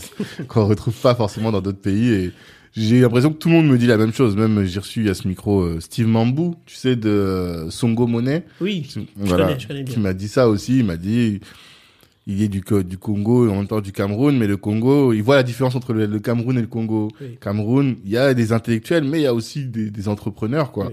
Alors que le Congo, euh, pas encore. Mais on attend de voir la nouvelle génération. Donc. Oui, il est, il est moitié congolais, moitié camerounais. c'est exactement, ça, hein. exactement. Oui, oui, c'est c'est très bien ce qu'il fait. Mm. Ça va venir, ça va venir, ça vient. D'accord. Mais toi, c'est pas ton sujet. C'est ça surtout aussi qui Oui. te surprend. Ben toi, moi, tu n'as pas envie d'en- d'entreprendre. Toi, tu veux quand même faire de la politique. je- le, le piège, c'est que tout le monde croit qu'il peut entreprendre. C'est ça le, le vrai piège. On a un Mhm. problème par rapport à ça. Hmm. Il faut un minimum de formation. Mhm. Dans les ACC, il y a des articles qui ont été faits par des membres des ACC en disant que euh, entre- l'entrepreneuriat, c'est pas la, la panacée non plus. D'accord. Les gens entreprennent, mais on veut pas prendre en compte ceux qui entreprennent en Afrique. 70% de l'économie informelle. Donc Mhm. ceux qui font des les commerçants, qui sont commerçants de génération en génération, Mhm. c'est pas ça qu'ils veulent voir. C'est ça, c'est de, de cela qu'il faut s'inspirer. Hmm. Eux, ils veulent être CEO, faire la carte de visite et avoir des domaines d'activité de pointe dans Ouais, l'informatique et tout. Non, la maman qui fait des beignets, elle entreprend Clairement. depuis Clairement. très longtemps. Donc, assieds-toi à côté de la maman qui fait des beignets une Mhm. journée et comprends comment ça se fait que ça fait 20 ans Hmm. qu'elle fait ça. Mhm. Ça fait 20 ans que tout le monde vient en vacances au Congo et va à la rue Mbaka parce que les beignets sont bons. Mhm. Donc elle a une expertise. Après, Mhm. c'est à ce moment qu'il faut apporter quelque chose de plus. Il D'accord. lui dira, maman, peut-être que tu peux prendre une petite boutique un peu et faire évoluer. Ou c'est, il faut que les jeunes servent à ça. Ouais. Que de Clairement. vouloir toujours se lancer dans des choses. Parfois, ils ne, ils répondent pas à un besoin local. Eux, ce qu'ils veulent, c'est que lui, il a fait là-bas un truc qui ressemble à Uber, je vais faire ça à Brazza. Mhm. Mais c'est pas adapté à la réalité de Brazzaville. Hmm. Donc, euh, des fois, euh, soit, mais il y a pas, c'est pas le costard qui fait l'entrepreneur. Ça, Je clair. caricature, mais beaucoup de jeunes Non. sont dans ça. Beaucoup trop. Les, je les appelle les CEO de- d'Instagram, Ah les ouais, CEO de LinkedIn. CEO. Moi, je vois ça tout le temps. Bah après, l'Africain, enfin, bon, sans faire de généralité, mais il y a des gens qui aiment les titres plus que C'est ça. Ils sont attachés au C CEO et pas attachés au CA, comme j'aime beaucoup le dire. Puis avant, on disait en français, une génération de cité PDG de ta boîte. Ça, maintenant, les anglicismes sont à la mode. C'est ça. Les aussi. gens manquent de personnalité. Moi, ça, il y a un vrai souci. Même dans Ouais. notre communauté, hein, Tanguy, il Mhm. faudrait que tu passes le mot. tout le monde va vouloir faire la même chose, Mhm. machin. Faut, faut s'arrêter de dire pourquoi tout le monde fait ça. Qu'est-ce que je suis fait pour ça? D'accord. Je ne suis pas un entrepreneur dans l'âme. Mhm, Mais je suis très bien entouré aujourd'hui. Mhm. J'entreprends, je vais entreprendre encore plus. mhm, Et ce que je fais, nous, par mon, Mhm. par mon biais direct ou par les ACC, je fais un clin d'œil à une amie qui fait une société qui s'appelle la, la Manioquerie. Elle a essayé de faire de, elle n'a pas essayé, elle le fait. Elle produit du manioc de manière scientifique, avec un grammage, Ok. respect de, de, de tout ce qui est hygiène, voilà, circuit de distribution en Europe et en Afrique. Nous, ce qu'on fait, moi, ça m'intéresse. Mhm. Elle me dit, elle ouvre son capital, voilà, faut acheter des machines, elle a trouvé un montage qui fait que, bon, on peut participer à son capital, et puis après, c'est de l'économie euh, sociale et solidaire, plus ou moins. Mhm. Enfin, c'est pas un retour sur investissement tout de suite. D'accord. Mais je me sens plus dans mon rôle dans ce genre de choses. Mhm. C'est ce que je fais. Il y a des amis, j'en parle parce que ça leur fait de la pub. Chopa Music qui font, euh, qui veulent faire une, une société de streaming un peu pour vendre euh, en exclu des chansons congolaises sur leur euh, plateforme. Nous, on met un peu dedans. Mhm. Voilà, je préfère Ouais. faire ça. Il y a une maman qui va acheter trois machines de foufou au Congo. J'ai dit, Mhm. ah très bien, les micro-projets comme ça. On s'est cotisé, on a lancé le truc. Mhm. On est associé sur ça. Ce D'accord. que je dis aux gens, et moi, je pense que le salariat me donne euh, une sorte de stabilité qui me permet de prendre certains risques. D'accord. Voilà. Si tout le monde se lance, quand, Mm. de- moi je demande à des amis, ok, t'es lancé, ça fait trois ans, gars, mais c'est quoi ton chiffre d'affaires Mhm. Après, ils, sont- ils parlent chinois. Parce que on n'est pas franc avec nous-mêmes. Moi, je j'ai pas d'expertise sur ça. Mhm. Donc voilà, j'essaie d'avoir une carrière qui permet de gratter un peu. Ah, si j'ai une prime, la prime, là, j'envoie à la maman qui veut faire ci, Mm. on deal. On a plein de micro-projets comme ça. Mhm. Et on va lancer, si Dieu veut, si les ancêtres le permettent, Mhm. Un fonds de la diaspora. Mhm. Ça va être long. Le fonds de la diaspora congolaise, Mhm. c'est une grande ambition. Et je sais qu'il y aura une année pour inculquer des choses. Mhm. Mais nous, en tant que membres, parce que j'aime dire que notre cercle de réflexion, c'est un think tank et un do tank. Ok. Ok, on pense, mais on fait des micro, des petites choses comme ça. On a un ADN associatif. Mhm. Les membres sont des entrepreneurs et aussi des gens qui sont responsables d'associations. Ok. Donc du coup, c'est ça. On se cotise, on fait des choses. Et c'est comme ça qu'on est utile. Tout le monde ne peut pas dire oui, moi j'ai monté. Lance pas ta boîte et des fois tu sais pas faire. Bien sûr. Aide un autre à faire, mets tes sous, tu retrouveras tes billes. Ça, on est tout à fait d'accord. Effectivement, tu as raison. Euh, il faut financer les boîtes de la communauté. C'est ça. Et si tu es entrepreneur et que toi-même tu es en train de galérer, tu, tu seras pas en mesure de le faire, de financer. Et Je, suis- je suis tout à fait d'accord avec ça. Mais quand tu dis que t'es pas entrepreneur, moi je t'ai vu monter des projets. Au-delà de, Oui. des projets type euh, Franklin l'Insoumis où tu réunis, Oui. euh, donc où tu fais preuve de leadership, Oui. mais SoArt, c'était un projet fait. entrepreneurial. Oui, oui. Mais ce que je veux te dire, c'est que pour moi, c'est scientifique l'entrepreneuriat. Tu Mhm. vois, il y a une étude de marché, ainsi de suite et tout ça. Mmh. Moi, je suis un utopiste et j'y vais au feeling. je vais ce, com- au- comment je sens la chose. Après, je me fais entourer. Je me fais de Mhm. plus en plus entourer pour pas faire n'importe quoi. Mhm. D'ailleurs, SOART, tu as vu comment j'ai fait ça. Tu es venu à quelques SOART, et des fois ça marchait, des fois ça marchait moins bien. Mhm. Parce que c'est ma vision. J'ai dit, j'ai ma vision, j'y vais. Moi, je suis un fonceur. C'est ça, clairement. J'y vais. Est-ce que tu peux expliquer déjà ce que c'était Oui, SoArt SOART, c'était une rencontre qui permettait de, de réunir des, des artistes, mais de différents secteurs. En gros, il y avait, on peut avoir des écrivains, Mhm. un écrivain, un réalisateur, un acteur, des fois quelqu'un de la mode, quelqu'un dans la Mhm. photographie. En fait, je voulais dire que on compartimentait trop l'art. Pour moi, ça n'a pas de sens. Mmh. Tu l'as dit tout à l'heure. C'est-à-dire qu'aujourd'hui, quand on monte un film, bah, celui qui écrit, c'est, on peut dire que c'est un écrivain. Mhm. Il y a, il y a la bande son, il y a le musicien. Mhm. Et puis quand on parle de d'art, de création artistique, la muse, c'est la même muse qui inspire Mhm. celui qui écrit, celui qui danse, voilà. D'accord. Et je voulais que ces publics-là se croisent. Ok. D'accord. Et voilà. Donc du coup, c'était ça. C'était, il y avait une récurrence. On avait privatisé le Vendôme Club euh, vers Opéra. Ouais. On faisait ça, je crois, tous les trois mois à peu près. Mhm. On avait commencé au cœur Samba, mais après c'était mieux au Vendôme Club. Et voilà, c'était pas mal. On essayait de retrouver. On était en moyenne une soixantaine. Mhm. Il y avait un petit noyau. Ça a permis de créer du réseau. C'était très important. aussi. De faire de belles rencontres. Et c'était quali parce que hum, le il y avait une scène, c'était filmé, il y Oui. avait un, un, un, un speaker. Oui. C'était pas fait à l'arrache. On Voilà. sentait pas quelque chose qui était fait à l'arrache. C'est ça. Tu vois. Il y avait un travail en amont. C'est ça. Et même euh, pour les interviews, quand on, recevait un écrivain, Mhm. moi je lisais le bouquin, Hum. le Philippe Ngamou que je salue. Voilà, je me suis- j'ai euh, cherché son nom, Philippe Préparé Gamon. aussi, mais on préparait les Mhm. choses sérieusement. Exactement. Et je pense que c'est ça, ça nous a donné du crédit vis-à-vis des invités. Parce qu'ils Mhm. S'en souviennent, les invités, parce que ils avaient bien vu qu'on avait regardé le film, on lu Mhm. le livre, les questions étaient bien emmenées. Hum. Et ça, ça m'a fait un réseau. Aujourd'hui, donc on, on en fait moins parce que j'oriente ça beaucoup sur l'Afrique. Et puis la Covid a tellement stoppé des choses. Clairement. Mais je peux aujourd'hui monter un, un, un événement culturel rapidement Mhm. parce que les artistes doivent se sentir respectés. Et donc, euh, on en reparlera peut-être. J'ai fait ma dédicace, j'ai invité des chanteurs et tout qui m'ont dit pour toi, on demande aucun cachet. Hum. Ça m'a touché. D'accord. Et c'est ça un peu la rançon de, de cette chose-là. Effectivement. Et euh, voilà, parce que j'aime réellement les, les créateurs. En fait, le monde changera si on comprend le poids des, des, des, des créateurs. Mhm. C'est les artistes qui vont changer le monde Mais et pas autre chose. C'est ça. Parce que, En fait, Hum. euh, les gens rationnels ne, ne rêvent pas grand. Hum. Les gens rationnels vont me dire Ouais, tu fais Soart, purée, tu as loué 20 ans, t'es sûr qu'il y aura du monde et tout ça. Mais ils Hum. comprennent pas que c'est Soart qui m'emmène aujourd'hui à faire les ACC. C'est ce chemin-là. Hum, hum, hum. Et je fais son stratégie. Et les mieux, c'est moi, je suis un amateur. Je suis un amateur. Je suis pas un professionnel, mais je suis un amateur de beaucoup de choses. Ok. En, dans les deux sens. C'est-à-dire que j'aime beaucoup de choses et puis je suis pas pro dans ces choses-là. Mhm. Mais j'y vais. Tu tentes, tu Je tentes tente. tout Et tu voilà. vas et Et j'y vais. allons. Quand on fait l'événement SWAT, on, a- on a fait un SWAT à Brazza parce que l'événement qu'on a fait sur le soft power, Mhm. il y avait la conférence. Et après, il y a eu un concert et euh, différents artistes sont Ça, c'est très récent. hein. C'était quand? C'était l'année L'été dernière, ça. dernier, ouais. C'est ça. hein L'été Hum. dernier. D'accord. Bon, voilà, SWAT Paris, c'était un peu ça. On l'a fait pendant un petit moment. Après, la Donc- Covid a tout stoppé. Donc là, t'es producteur d'événements. Producteur d'événements, c'est un entrepreneur. C'est pour ça, en fait, que Oui, oui, j'essaie je d'y venir, mais pour dire que moi, je t'ai vu et je te vois comme un entrepreneur.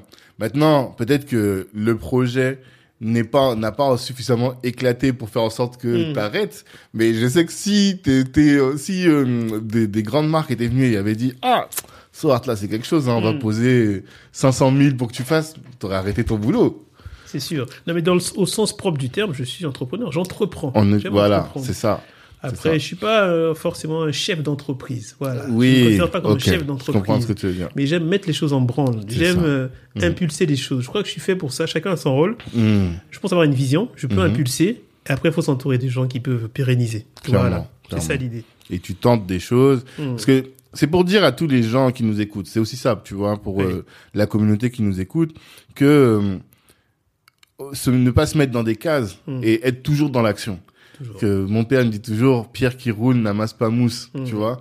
Il faut toujours être dans l'action et c'est l'action qui crée des choses. Tu l'as dit tout à l'heure, sans SOART, il n'y a pas d'ACCE, tu Mm. vois. Et c'est parce que tu fais quelque chose que ton ta vision se pivote, tu rencontres des personnes, tu découvres des, des opportunités, c'est c'est Mm. fondamental. Absolument. faut être en mouvement.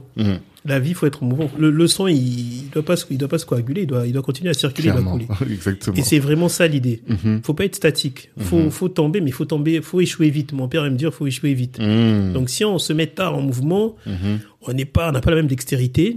Et les, quand les échecs sont lourds à porter. Donc euh, moi, je, je suis pressé d'échouer. D'accord. Dans les nouveaux engagements que je veux avoir, je, je, je me dis vivement que j'échoue. Mhm. Comme ça, je peux avancer plus vite. D'accord, C'est vraiment ça l'idée. je comprends. Et t'as produit des artistes aussi. J'ai produit des artistes Mhm. et euh, parce que mon père produisait déjà, donc on a voilà. Et j'ai un grand frère Mhm. que que j'ai pas eu depuis un moment qui produit aussi. D'accord. Et euh, j'ai deux grands frères qui produisent, mais il y a plus, plus plutôt un que un qui a été plus qui a plus produit. D'accord. Donc c'est un peu dans, on le fait naturellement. Mhm. J'ai produit Doudou Kopa qui est même l'un des artistes rumba du Congo Brazzaville qui est, qui est un des meilleurs. Je l'ai fait avec mon cousin, on était deux. Mhm. Diamond Prod que je salue Mhm. et ma structure euh, So Art Music. Mhm. Et euh, après, j'en fais pas une activité, euh, comment dire, c'est un peu au coup de cœur. C'est un peu par rapport à ça. Encore une fois, tu vois, ça revient à cette idée de, voilà, j'ai aimé le, j'aime ce qu'il fait, Mhm. il représente quelque chose pour moi et j'ai mis un, un- un- j'ai boosté un peu. D'accord. Parce qu'il y a une réalité dans notre musique, dans notre rumba. Le streaming ne rapporte rien. Aujourd'hui, Ok. c'est le branding Mhm. ou euh, sponsoring. Donc en rumba congolaise, ce que je maîtrise le mieux, ceux qui produisent aujourd'hui doivent manager pour se retrouver financièrement. Mhm. Parce que en produisant, en faisant du bruit derrière l'artiste, il a une visibilité, il est connu. Mhm. Tu attires des marques de boissons et autres. Il y a des deals qui se font de sponsoring. En tant que manager, tu récupères tes billets à ce moment-là. Ok. Les D'accord. ventes physiques, c'est fini. Et puis après, si tu fais des concerts, tu te retrouves aussi à ce moment-là. D'accord. Mais moi, c'est un acte militant. Moi, je, pour moi, ce que je fais, c'est un acte militant. C'est So ça. Ça, c'est très politique. mais Oui, ça, on va en moi, parler c'est à la politique, fin. mais- ma démarche. C'est, c'est mon, mon, mon ADN, c'est ça. C'est ça mon, mon kérosène. Mhm. Et du coup, autour de moi, il y a des gens qui sont des fois plus business. On me dit non, non, mais grand frère, arrête. Mhm. Arrête d'aider les gens, tout ça. On me dit souvent. Je dis ok, Euh, je dois temporiser aussi à mon. Il faut trouver un équilibre par rapport Ouais. à tout ça. Parce que là, si tu devais voir, si tu devais chiffrer, en plus, je pense que tu dois Ouais, avoir chiffré parce que tu es un contrôleur de gestion. J'ai peur de chiffrer ça. Tout ce que tu as investi, tu as investi, combien? Dans Oh. les événements, la production artistique, la production littéraire. Beaucoup. Beaucoup. Beaucoup. Parce que, non, mais j'ai un ADN associatif. Il faut le voir comme Faut ça. là, tu, devrais- tu, veux- Euh, là, t'es en je train de. amnésique suis, expressement, je suis amnésique. Mais tu connais les prix sur Paris pour louer un- une Un boîte de nuit comme ça. une boîte, déjà. ben oui. Voilà, Mm. tu invites les gens pour louer un studio, même si le mec prend pas trop de cachet, mais bon, voilà, les séances de studio, on sait ce que ça vaut. Mm. Non, il y a un certain prix. Mhm. Il y a un certain prix. Je pense pas que c'est le lieu pour en parler. mais- Sur un podcast business, prix. c'est le lieu. Mais bon, c'est pas grave. non, mais voilà. Après, non, après, c'est quand même fait en famille. Il y a quand même un esprit de famille. C'est pas Ok. non plus pro. Je prends pas des gens au contrat forcément précis. Mm. On s'arrange. Les studios, on s'arrange. Voilà. Mm. C'est pas une industrie qui rapporte beaucoup. C'est ça. Donc, on dépense à hauteur un peu de ce que ça peut rapporter. Mm. En gros, on se prive de certains loisirs ou de certaines. Mhm. des- des Tu vas pas au ski tous les, tous les, tous les ans. Voilà, c'est Mais ça. toi, tu, tu investis et, ça. Et je gagne, Heureusement. pas- je gagne différemment. exactement. Et heureusement. Heureusement qu'il y a des gens comme ça, tu vois. Oui, non, Parce que sinon, euh, bah, Soart a fait ce qu'il a fait Mhm. et a donné de la visibilité à certains, a permis à, a permis à d'autres de se connecter. Oui. Tu vois, les livres, euh, bah, Franklin, Oui. peut-être que t'as, t'as ravivé la flamme de Franklin chez certains. C'est Et ça, la on rémunération. a besoin de ça, tu vois. Ah, La gentil. culture, c'est un, c'est un gros investissement. Mhm. Et s'il n'y a pas des gens qui prennent à cœur de, de le faire, ben, ça marchera pas parce que, tu fait. vois, les musées qui sont ici, ils gagnent pas d'argent. Mhm. Mais il y a besoin. De. Parce qu'on sait pourquoi ils investissent dedans, quoi, tu vois. Exact. Donc, euh, c'est important de le faire. Et euh, donc, production musicale, production littéraire, production euh, d'événements. Mhm. Ça, c'est tout ce que tu as fait. Maintenant, ACCO. Qu'est-ce que tu Yes. peux nous en dire? Des ateliers historiques du Congo. On l'a créé il y a deux ans à peu près. Et je me suis dit, en fait, je voulais être... utile à mon pays. Mhm. Mon approche était très panafricaine. Tu as vu jusqu'ici, même Mm. Sohart, il y avait tout le monde, il y avait des, des- tous les pays d'Afrique, voilà. Mm. C'était la caisse de résonance de l'expression artistique africaine. C'était ça le petit slogan. Assumé, Mm. on voulait faire comme des Africains sur la place de Paris qui font des choses. Et je me suis dit, mais c'est bien quand même d'agir sur le pays directement. Mhm. Je voulais vraiment agir sur le pays directement. Et je voyais bien que euh, la société civile congolaise était inexistante. Mhm. J'ai dit, OK, il y a les politiques, mais il faut que la société civile joue son rôle. Il faut un contrepoids. Mhm. Parce que même débattre de sujets, on croit que c'est rien, ça, ça a son effet. Mhm. Et à l'épreuve des ACC, on s'en est rendu compte. D'accord. Donc on a créé ce think tank, on a abordé différents sujets, on a fait des articles sur Mediapart, sur euh, œil d'Afrique, Ok. sur, on a des partenariats comme ça sur quel- quelques médias africains. Vous tapez Atelier citoyen du Congo, on a un site, ça va vous renvoyer à tout ce qu'on a pu produire. Ok. Et donc j'ai dit, je suis pas spécialiste de tout. Il y a, il y a des gens spé- spécialistes du blanchiment d'argent qui ont fait des articles sur, sur ça, sur euh, différentes choses. Mais après, on s'est dit, un cercle de réflexion, c'est quand même bien d'avoir une spécialisation, Mm. comme la plupart des cercles de réflexion. Et on s'est dit, bon, nous déjà, on n'est pas adossé à un parti politique. Mhm. En France, Terra Nova, on sait que certains, il y a, voilà, il y a Mhm, des sensibilités. Mhm. Nous, au sein des ACC, il y en a qui sont pro Sassou Nguesso, anti Mhm. sans langue de bois. Ça, On en débat très, très clairement. D'accord. Mais on sait que quand on parle au nom des ACC, c'est la société, société civile avant tout, et c'est éveiller les consciences et porter des débats. Ok. Mais justement, c'est marrant, j'avais un, di- un Mm. débat ce matin avec un, un, un associé là-dessus. Mm. Qu'est-ce qui vous fait d'air? Quel est le, le sujet sur lequel vous êtes tous d'accord? J'ai reçu euh, Stanislas Zézé il y a pas longtemps sur Mm. le podcast. Je sais pas si tu vois qui c'est. C'est il a la, la tête de la première agence de notation en Afrique. Ah, bien, d'accord. Mm. Il est vraiment bien un Ivoirien. Et euh, il me dit voilà message à la diaspora, il faut que vous vous organisiez pour voter ensemble. Pour je lui dis oui mais t'as Tanguy qui vote Zemmour, tu vois. T'as euh, l'autre qui vote euh, Le Pen, l'autre qui vote ceci, l'autre qui vote cela. Comment on fait? Et il me dit, il faut qu'on trouve un sujet sur lequel vous vous entendez tous. Là, tu as bien dit, il y en a qui sont pro Sassou, peut-être pro d'autres. Mm. Sur quel sujet vous êtes tous d'accord? On est d'accord sur le fait qu'aujourd'hui, la génération d'aujourd'hui, euh, il y a une perte en termes de valeur Mhm. sur beaucoup de choses. Les, gens, les jeunes s'engagent en politique sans prendre la mesure des choses. Mhm. Les gens s'engagent pour euh, vite euh, avoir de l'argent ou pour euh, le statut social. Enfin, les gens comprennent pas qu'on doit travailler pour pour la communauté, pour notre pays. L'idée, c'est on veut on veut relever le pays, sincèrement. Ok. Et ça paraît creux de dire ça comme ça, mais c'est réellement ça. On veut Mhm. relever le pays parce Mhm. que les vrais débats ne sont pas posés sur la table. On aimerait qu'on en parle.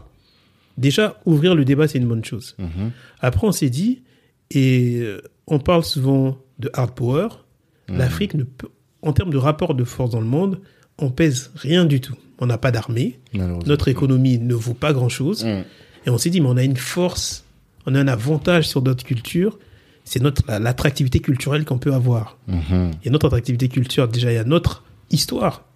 On parle pas assez du tourisme mémoriel en Afrique centrale. Ah, c'est Oui. intéressant ça. Parce qu'il y a une porte, il y a la porte de Luango au Congo. Plus de 2 millions de captifs ont quitté le Congo pour aller aux Amériques. Sauf que la porte de Luango, ressemble à quoi? C'est pas Gorée, hein Il y a déjà il y a un monsieur qui a construit un mur dessus Mhm. grâce à un lanceur d'alerte qui est proche des ACC, que je salue, Guillaume Kouka. Mhm. Ce mur a été détruit. Voilà le rôle de la société civile. Donc voilà là il était efficace. quel Congo Congo. euh, Congo, Brazza. Ah. T'imagines le rôle qu'on a? Et Ah, toi, tu ne le sais chose. pas. Mais je savais pas Et du donc, tout. grâce à la société Mm. civile, c'est le genre de choses qu'on peut rêver. Il y a une route des esclaves qui passe par, le, par notre pays et a la porte de Luango. D'accord. Et c'est des sujets dont on veut se saisir Mhm. pour euh, notamment essayer de faire du bruit qui est une immatriculation de la porte de Luango, par exemple, Mhm. au-delà de la rumba. Voilà des sujets. Et ça, on sait ce que c'est, les, les afro-descendants en nombre. Mhm. Donc, moi, j'aime parler du symbole avant de parler des chiffres. Déjà, symboliquement, c'est suffisant symboliquement Mhm. Bien sûr. de réveiller ça. Bien sûr. Après, on a qui, qui sont des adeptes du chiffre à, à tout prix. Tes, tes chiffres. collègues comptables, Voilà. c'est- eux. des comptables euh, stricts et Mm. voilà au sens pur et dur. Mhm. Et à eux on dit ben imagine combien ils paieraient ces afro-descendants? Bien le sûr. Ghana a fait l'année du retour. Combien ça a Mm. rapporté Les articles sont disponibles. Mhm. Si le Congo fait ça, ça change tout. C'est vrai. On forme un peu, on nous forme un peu au service parce qu'on n'est pas les, les plus doués. On a une offre hôtelière qui est importante. C'est de l'argent qui dort et ça demande pas de grands investissements. D'accord. Le pétrole, c'est une manne. Par définition, une manne, c'est appelé à finir. Une manne, ça tombe du ciel. C'est ça l'idée. C'est Mais vrai. on veut pas comprendre. Les mots ont un sens. J'aime dire ça, mais les gens ne s'en rendent pas compte. Donc, euh, je pense qu'on a compris que le pétrole, c'est pas pour demain. Ouais. Donc, maintenant, c'est propice à parler à de diversification de l'économie. Bien sûr. Il n'y a pas que l'agriculture. Mhm. Et moi, je dis que la culture, donc déjà, tourisme mémoriel, et puis il y a la Mhm. rumba congolaise qui n'est pas structurée. Ce qu'on voit, ce que rapporte en, en musique la- le streaming en Tanzanie, qui est plus structuré qu'au Nigeria. En Tanzanie, ça marche très bien. Ok. Faut structurer les choses, c'est possible. Mhm. Si nous, notre rumba, quand on passe sur Spotify ou iTunes, ça rapporte rien, on peut faire un truc régional, enfin réfléchir. On a, on a des connaissances. Ben, Pourquoi je ça sais pas, une plateforme. Ça rapporte euh, rien quand ça passe? Parce que le. Parce que, en fait, est-ce que les Congolais ont le réflexe pour y aller? Je sais pas. Ou alors faire plus de pubs. Enfin, faut du matraquage. Mhm. Alors là, le- la rumba a été reconnue au patrimoine de l'humanité Mhm. récemment. Absolument. Qu'est-ce que ça, ça apporte?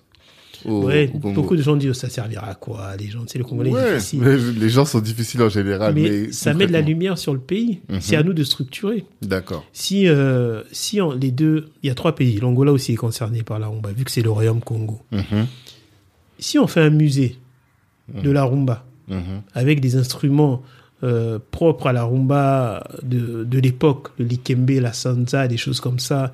Il y avait des luthiers qui faisaient des guitares un peu particulières. Mhm. Il y a des choses à faire autour de la rumba. Le fait que ce soit immatriculé euh, au patrimoine immatériel de l'UNESCO, ça porte le regard quand même sur notre pays. Mhm.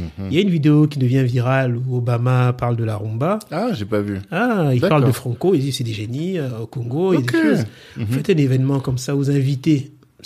À l'impossible n'est pas forcément congolais. Mhm. On a quand même des grands royaumes, enfin, pensons grand. Mhm. Quand on voit que Naomi Campbell est, est ambassadrice, d'un pays, je sais plus C'est pas lequel, Sierra Leone Sûrement. Parce qu'il me semble qu'elle a eu des problèmes avec Ah. euh, le. Ah. Ah ouais Pour des, des histoires de diamants avec euh, le président de la Sierra Leone, là, parce qu'elle a été ambassadrice pendant longtemps. D'accord. Mais bon, Mm. Mike Tyson a dit qu'il a des origines congolaises, soi-disant. Ah oui, Voilà. j'ai entendu ça C'est aussi. des choses sur lesquelles il faut surfer. Mhm. Inviter des personnalités comme ça. Un événement, célébrer l'immatriculation. Mhm. Après, l'image tourne, l'image du Congo est associée à ça, et il, va, il se passe quelque chose. Mhm. Le tourisme, c'est quelque chose. Il faut voir des, des- la France, que ça le- ce que le tourisme apporte à la Bien France. sûr, on l'a vu pendant le Covid. rien. Voilà, On a vu comment les gens ont souffert. c'est ça. Paris n'était plus pareil. Donc, euh, il y a déjà ça. Et puis Mhm. après, il faut que l'État s'implique dans des stratégies. Sincèrement, en mot de stratégie. Il y a, il y a des, on doit avoir des ambassadeurs de notre soft power. Mhm. Il y a des individualités qui se font connaître. Je pense à Roga Roga, il est connu, sans l'État congolais. Mhm. Ok, c'est peut-être des gens qu'il faut utiliser pour vendre le pays derrière. D'accord. Et la culture sert à ça. C'est un cheval de Troie. On rentre par la musique, après on ramène d'autres choses, après on peut même ramener nos valeurs. C'est tellement, ça peut aller tellement loin, comme font les Chinois, les instituts Confucius. Ça, c'est en 2004 que ça a commencé. C'est pas si vieux que ça. Ah ouais? Oui, c'est début 2000. Et il y en a, Confucius? oui, des instituts Confucius en tout Ok, d'accord. L'explosion des instituts Confucius, c'est début 2000 et ça a explosé. D'accord. C'est quoi? C'est en fait, en gros, c'est on enseigne un peu la, la, la culture chinoise, euh, Mmh, les valeurs. les valeurs chinoises, et ça rentre. C'est trop fort ce que tu es en train de dire parce que pour moi, quand on, je me pourrais permettre de parler un peu. Normalement, je suis là pour te laisser parler, Non, non, mais que tu parles. je vais partager mon idée. bah, Mais le, je pense que aujourd'hui, l'Asie a sa place, l'Occident a sa place dans le concert des nations. Mm. Il manque l'Afrique. Et comme tu l'as dit, économiquement, il y a un potentiel, mais Oui. aujourd'hui, à date, l'Afrique n'apporte pas grand-chose. Enfin, elle apporte beaucoup, mais elle est pas, la place qu'elle devrait occuper. Au niveau militaire, on n'est pas encore fort. Alors que au niveau musical, même dans la diaspora, les Africains rayonnent partout. On prend Maître Gims en France. Je pense que c'est un des gens qui vend le plus. Peut-être, c'est peut-être lui le, celui qui vend Oui, le Je plus. crois qu'actuellement, c'est lui. Je pense. Donc, aujourd'hui, on a cette, cette possibilité-là de contribuer au monde avec cette sensibilité, avec ces valeurs, de la même manière que les Chinois vendent le Confucius, le confucianisme, je Mhm. crois c'est le nom, et euh, le, le- le- leur, euh, leur quiétude, leur euh, rapport à la vie. C'est ça. Là, je pose toujours la question, euh, souvent en tout cas aux entrepreneurs, je leur pose la question de savoir comment est-ce que ta, ta négritude se manifeste dans ton entreprise C'est une très bonne question. Et ils disent souvent, c'est par rapport à la culture d'entreprise, Mm. la convivialité, le, rapport à l'humain, mettre l'humain au centre de tout. Et ça, c'est pour moi, c'est notre contribution au monde en Mais fait oui. aujourd'hui. Et le soft power, c'est ça. Oui. Et nous, entrepreneurs, ça marchera mieux quand il y aura vraiment une sorte de storytelling. faut Mhm. vendre quelque chose. Je veux dire que c'est plus facile pour un Africain, c'est plus cohérent de vendre de la sansa que de vouloir vendre des guitares électriques. Parce qu'il y a toute une histoire derrière. Et c'est ce que les- l'Asie est très fort à ce niveau-là. Mhm. Moi, je suis choqué. Je vois mon fils, il lit de, de, droite à gauche. Oui, des mangas. ah quoi. oui, des, des Et mangas. ça le ouais. choque. Oh, mais c'est un manga, papa, c'est normal. Mm. Il a acheté, il voulait que je lui achète euh, il y a deux jours un bill bouquet japonais. C'est un an, j'ai pas retenu. Mon Mhm. Fils et déjà ils ont réussi à l'avoir. Ça. Énorme. Ouais. Les Moi je ne lis ni de manga, les bill bouquet déjà français, j'en ai j'ai jamais voulu en avoir. bill bouquet japonais. Tant mieux, mais ça m'a ça m'a choqué. J'ai dit ils sont. Ouais, forts, ouais, ouais. ils sont loin. Et moi j'ai des collègues quand on va manger euh, chinois, ils mangent avec des baguettes. Oui. Et ils sont fiers de manger des raison. baguettes. T'as raison. Donc, euh, en fait, on est en ordre de bataille avec sa culture. Et la France réfléchit dessus. Il y a l'Alliance française. C'est l'Alliance française qui gère tous les centres culturels français à travers le monde. Mhm. Mais c'est pensé. Mm. Quand ils viennent dans ces pays d'Afrique, ils financent des spectacles et tout ça. Mais ils, ils veillent à insuffler la culture française dans tout. Mhm. Et en ça, ils sont forts. Ils sont, et nous, on ne comprend pas ça. On l'a compris parce que j'aime parler de nos présidents à l'époque, on parlait de dictature et tout. Ils se sont bien servis de la musique quand il fallait que Franco chante les louanges de Mobutu. Pour... Ils ont bien compris ça. Donc, ils l'ont compris.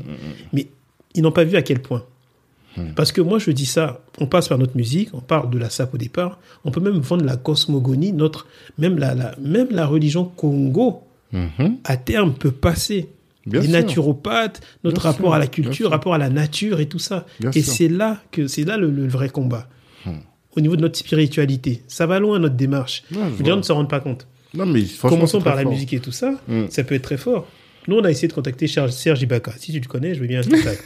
Pas il n'a encore. pas, il a mais- pas réagi, mais Mm. il nous faut des ambassadeurs forts D'accord. pour faire passer des choses su- superficiellement comme ça, drôles et tout ça. Mm. Mais après, t'imagines, il y a des conférences à mener, il y a des discours à tenir, ramener maintenant des historiens et autres.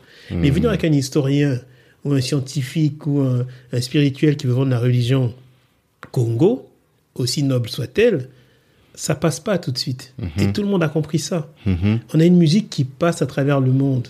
Tout le monde s'inspire de la rumba congolaise. Mm. On doit s'en inspirer. Tout le monde rigole de la sape. Rigolons, c'est pas grave. Mais on sait où on va. Il y Exactement. en a qui disent, ouais, vous caricaturez, c'est des rigolos. Oui, mais ça plaît. c'est pas ça. grave. Allons avec ça pour commencer. Mm. Et après, peut-être on peut avoir une industrie de la mode. Pourquoi pas. Un festival de mode au Congo. Ça a son sens.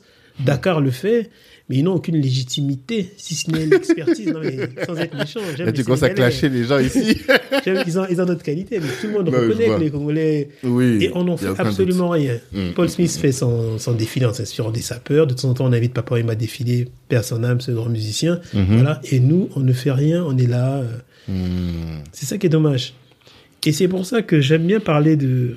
je, je fais un peu le grand écart à chaque fois, Mhm. mais euh, des, des, des groupes comme le secteur A et autres, eux, ils avaient compris, ils ont compris beaucoup de choses Mhm. que parfois même nos ministres n'ont pas compris Mm. et qui diront à ces jeunes de banlieue, mais c'est des gens qui ont compris beaucoup de choses. Kendi a compris beaucoup de choses longtemps avant. On en a déjà parlé souvent, Voilà, toi on et en moi. parle toi et moi parce que je, après c'est une histoire de rapport de force. Après il y a une certaine personnalité qui fait que. Oui.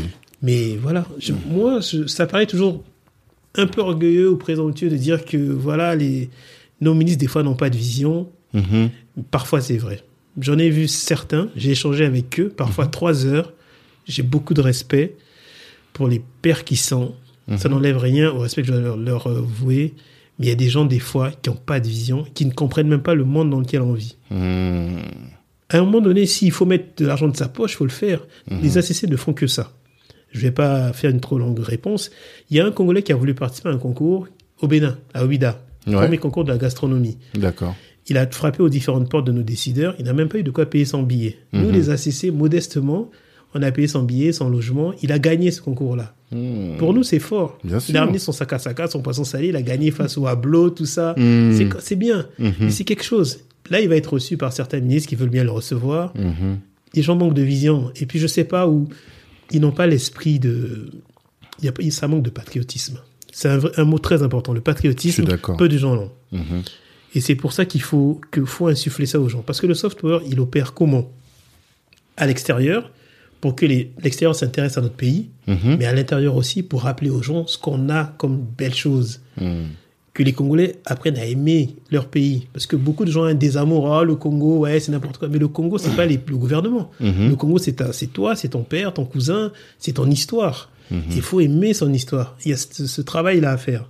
Mais comment Qu'est-ce que vous faites? C'est ça concrètement Parce que là, l'exemple que tu viens de donner, il est top. Hein Mm. C'est euh, le soft power, ça passe par l'alimentation, c'est ça finalement le, le, la- le- le culinaire.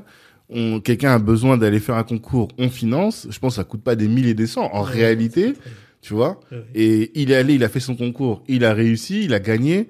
Qu'est-ce que vous faites pour lui donner la visibilité, tu on va vois? faire- on, va, on va essayer de faire du bruit. Il va faire des, des émissions sur Télé Congo, à la télé, Mmh. ainsi de suite. On va essayer de faire du bruit sur lui. Mhm. C'est tout ce qu'on peut faire. Mhm. Là, on, essaie d'être meilleur que nos gouvernants, c'est en termes de communication. On va communiquer de plus en plus. D'accord. Nous, quand on a fait l'événement l'été dernier à Brazza, on est passé sur France 24. Mhm.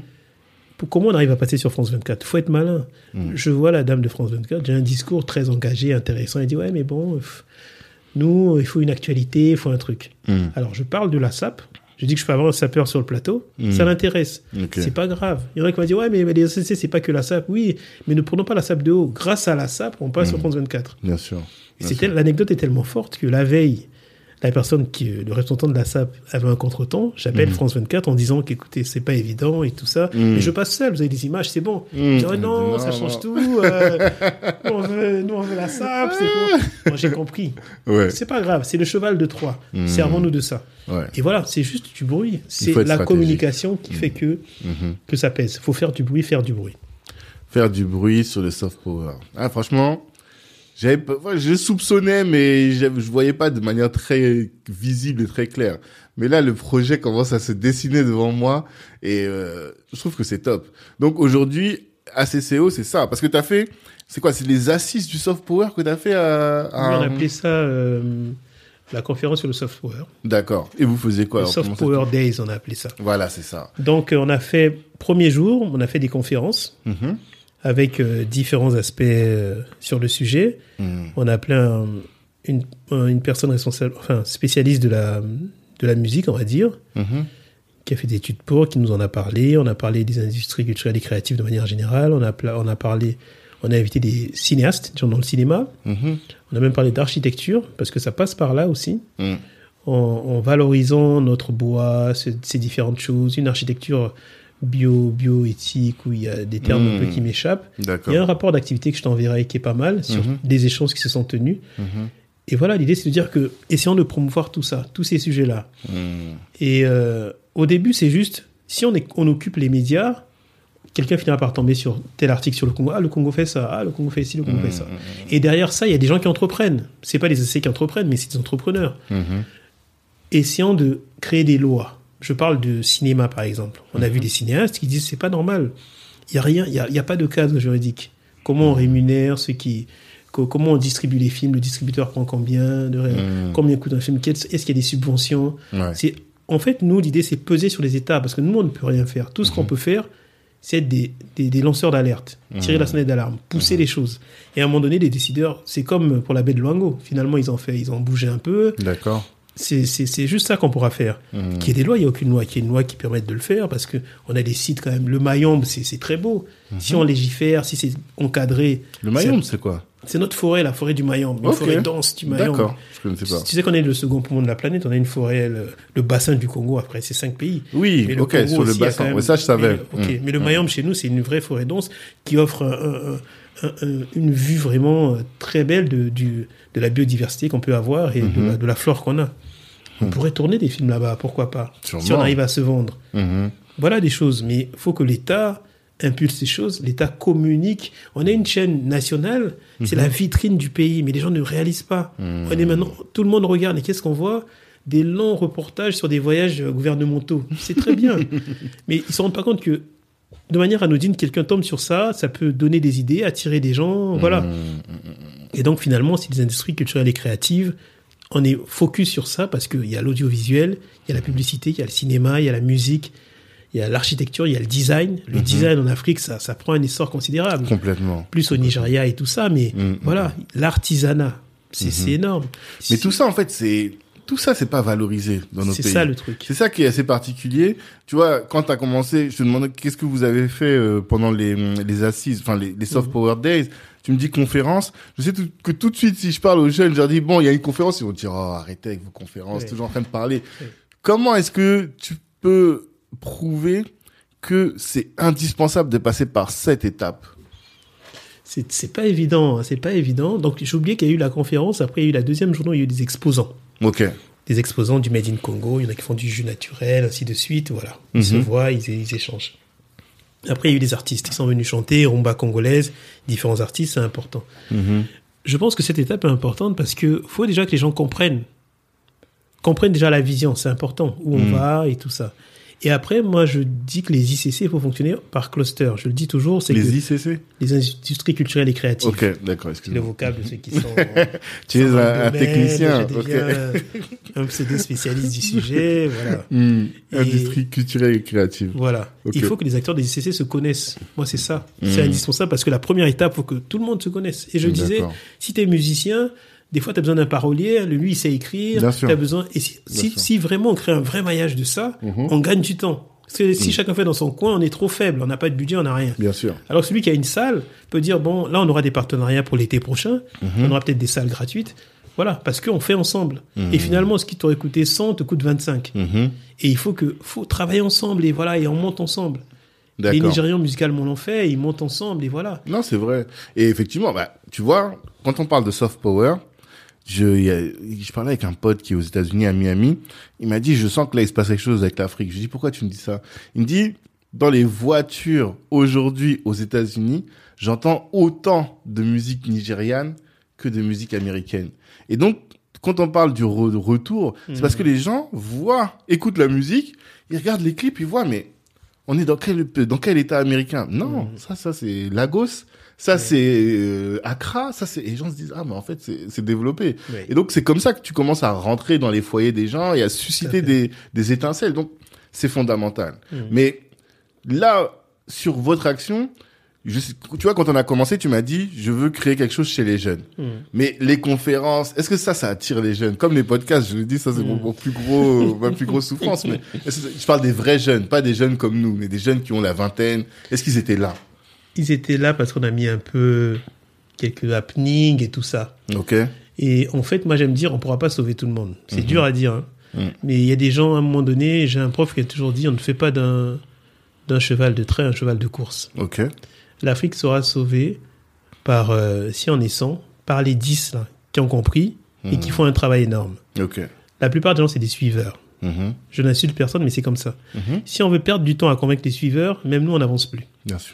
Donc, vraiment, ça, c'est assumé. Les conférences, vraiment, on a dit, c'est pour ceux qui ont déjà un, pied dans, dans la chose, qui veulent aller plus loin, et ils vont suivre. Mhm. Maintenant, pour la seconde édition, ce qu'on fait, c'est des ateliers. Il y aura vraiment de vrais ateliers avec des petits groupes. Mhm. Et là, on va prendre des jeunes, mais qui ont déjà un pied dans la chose aussi. Mhm. Et euh, ceux qui veulent se lancer un peu, même dans l'écriture, on va faire des ateliers d'écriture, des ateliers même de citoyenneté. Comprendre c'est quoi être congolais, comprendre c'est quoi les droits des Congolais, ce genre de choses. Pour nous, il y a toujours ce volet citoyenneté, même quand on parle de soft power, qu'il faut rappeler. Et il y aura aussi des gens qui travaillent euh, sur de, de l'entrepreneuriat, ceux qui veulent se lancer, faire Mhm. des petits ateliers pour les aider, des rudiments comme ça. D'accord. Voilà. Mais est-ce que vous avez pensé à faire venir, par exemple, un Niska hein, Parce que Niska, c'est un Congo de Brazza. hein. Oui, oui, oui. Des Ben, gens en comme fait, ça. Il, il faudrait. Mm. Il faudrait. Après, c'est des histoires de budget. Faut qu'ils aient la vision. Mhm. Si la vision, c'est plus simple. Donc, euh, c'est vrai qu'on essaie d'approcher Singila actuellement. Il a Mhm. l'air ouvert. On va voir ce que ça va donner. Mhm. Et on va essayer. Benji était là. Ouais. Il a fait un- une table ronde. Mhm. Vraiment, il fait un travail. Il commence à faire un travail très intéressant. Mhm. Il veut également euh, souder la, la, la communauté congolaise. On a commencé à discuter. Mhm. J'espère qu'on fera de grandes choses euh, avec lui. Il est bon. Mais alors, je, je vais pas être trop dur avec eux parce que je vais les recevoir au podcast. Mais tu vois, les Bisson Mm. je pense que ils ont fait un travail énorme. Euh, partir du Congo, partir de la crise congolaise de l'époque et sortir leur premier album qui est pour moi inégalé en termes de qualité de mixage entre la musique américaine, euh, Mm. africaine et la musique, le rap français. Mais euh, c'est une autre génération. Tu vois Oui. C'est nous, effectivement. Moi, aujourd'hui, je vois pas si, avoir des étoiles dans les yeux. Mm. Mais si je parle à mes petits frères qui ont 20 ans, il faut leur parler avec les gens de leur génération, non? Mm. Ah non, mais euh, oui, c'est vrai, c'est vrai. Mais bon, il y a, y a une expertise. Parce que ce qui est bien, c'est des artistes comme ceux-là, c'est qu'ils ont connu la gloire. Et Mhm. après, ça se tasse un peu. Mhm. Ils sont disponibles à l'échange. L'euphémisme. non, mais, non, mais ils, Non, ont, ils peuvent compris. écouter. Je vois ce que tu veux dire. Ouais, ouais. Niska dans le feu de l'action, franchement, euh, il veut Non. des contrats, il veut. Mhm. Sauf si à la base sa musique c'est une musique engagée. Oui. Mais l'engagement malheureusement, euh, ça demande, voilà. J'aimerais bien. On va essayer, on essaie. Là, on va essayer d'approcher. Tu connais peut-être pas Héritier, c'est un chanteur rumba. qui Watanabe monte- Ah, tu connais. Oui, ah, quand même. Qui monte en ce moment. Mhm. Et lui, il est très ouvert. D'accord. J'ai déjà dîné avec lui. Mhm. Euh, rapidement, j'ai pris un verre, mais il, il comprend la démarche. Il n'est Mhm. pas forcément que dans, dans le gain immédiat. Malheureusement, la rumba congolaise, de nombreux musiciens sont dans le gain immédiat, sont dans le deal. On fait quoi? On gagne combien? Il a quoi derrière? C'est ça. C'est malheureux. Non, c'est malheureux. Et c'est eux qui peuvent être les porte-étendards de notre communauté, mais malheureusement, bon, voilà. D'accord. Et au niveau des textes, et au niveau de l'ouverture pour des projets sur lesquels on ne gagne pas forcément, Mhm. ils servent pas la cause. Mhm. Donc, euh, c'est dommage. C'est ça. En fait, il y a besoin. Parce Ouais, que. besoin. Je te dis, c'est vraiment, moi, c'est mon mea culpa que je fais sur le podcast. Hein. Ça, ça a son intérêt, c'est pertinent, mais euh, toucher la jeunesse, voilà, ils vont dur. pas rester une heure et demie comme ça à écouter Il faut faire des formats parler. Oui, Tes lives sont bons, hein. tes lives sont bons. Ça, c'est, voilà, des Ouais. lives à thématique et tout ça. c'est peut-être ce qu'il faudrait. Mais t'as raison, t'as raison. Mais en tout cas, je vois très bien le, la pertinence de ton projet, Mm. et je comprends encore beaucoup plus que euh, là, le soft power va être la révolution. Et finalement, donc, ça passe par le, tout ce qui, toutes les expressions artistiques, le cinéma, la musique, la- l'art culinaire également. Mm. Et c'est comme ça que tu vas conquérir le monde, quoi. C'est ça. D'accord. Mais pourquoi de la politique? En fait, j'ai l'impression qu'aujourd'hui, la politique n'a plus le pouvoir.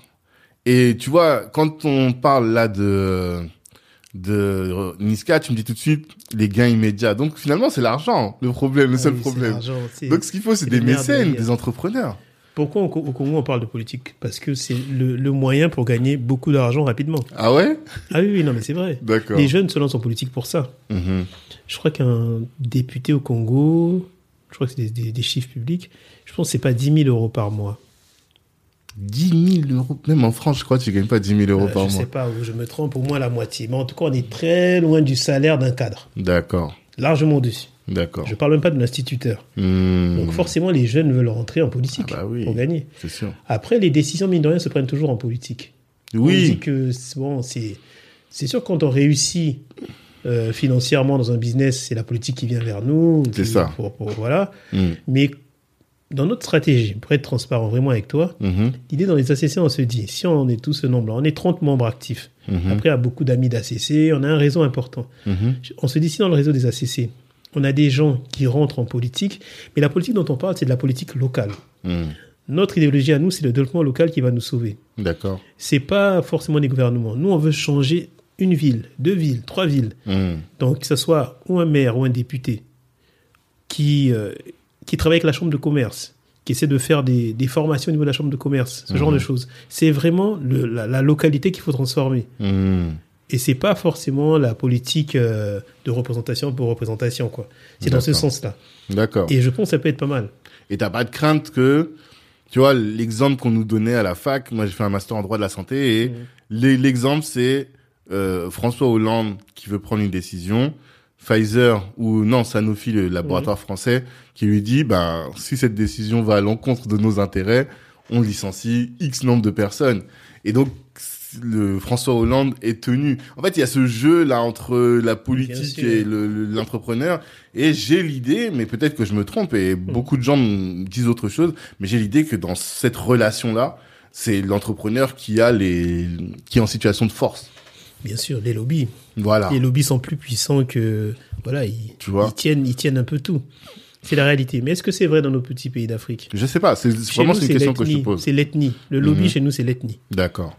Il y a, c'est, des, il y a des réalités très complexes. Le Mhm. tribalisme est très fort Mhm. et la force de l'ethnie, c'est, dingue. D'accord.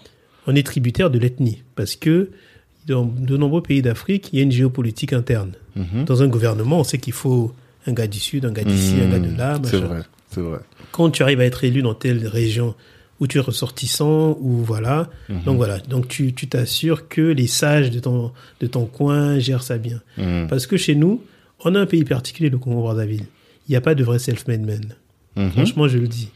Il y en a qui disent autre chose, mais voilà. C'est des amis du J'essaie de pouvoir. réfléchir, mais ouais. Mhm. Donc chez nous, le lobby, il n'y a pas de vrai lobby. Le lobby, c'est le pouvoir. Le pouvoir, après, c'est l'ethnie. Mhm. Il n'y a pas de gens qui ont réussi seuls et qui peuvent peser. Non.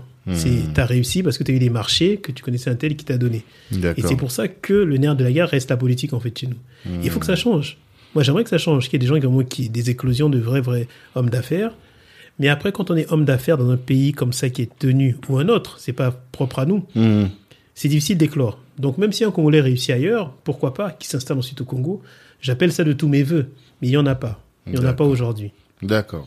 Ok. Et moi, j'aime dire une chose, je parle de politique, pas, c'est pas moi qui veux faire la politique. Moi, je pense que ce qui est important, c'est la société civile. Mhm. On essaie d'être indépendant au maximum. Mhm.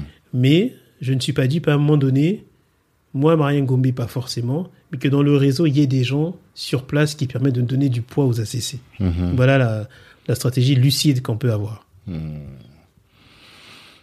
Non, c'est hyper intéressant. Franchement, c'est hyper intéressant et je souhaite que ça marche parce que pour moi, c'est ce qu'il y a de plus pertinent et euh, c'est un levier le cet, cet aspect-là de de la hum, soft power, c'est un levier pour le développement du Congo probablement, mais pour le rayonnement de l'Afrique à l'international, Oui. je pense que c'est un levier qui est puissant et hum, je suis sûr que même là si on devait faire la somme des personnes qui euh, réussissent financièrement en France dans la communauté, il y en a beaucoup qui sont dans le- l'entrepreneuriat, mais autour du, de, La la culture. exactement.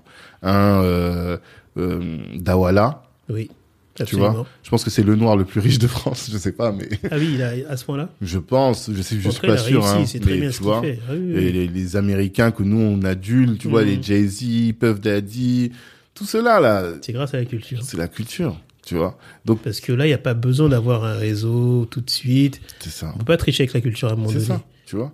Et même euh, la musique est un outil de promotion des marques, de ceux qui ont de l'argent, Oui. tu vois. Mhm. Donc euh, il y a un copinage là qui se fait, et les, les marques, la pub, c'est là où il y a de l'argent. Enfin, il y a vraiment quelque chose à penser. Et je trouve que effectivement, plus j'y, je m'arrête pour y penser, plus je me dis que t'es sur le un levier qui est fondamental, tu vois. Ce serait top. Il faut que nos États, en fait, aient un- une approche inédite Mhm. qui fonctionne comme des, des mecs qui veulent vraiment promouvoir leur pays comme un, comme un business. Et C'est ça, Et c'est ça qu'on n'a pas.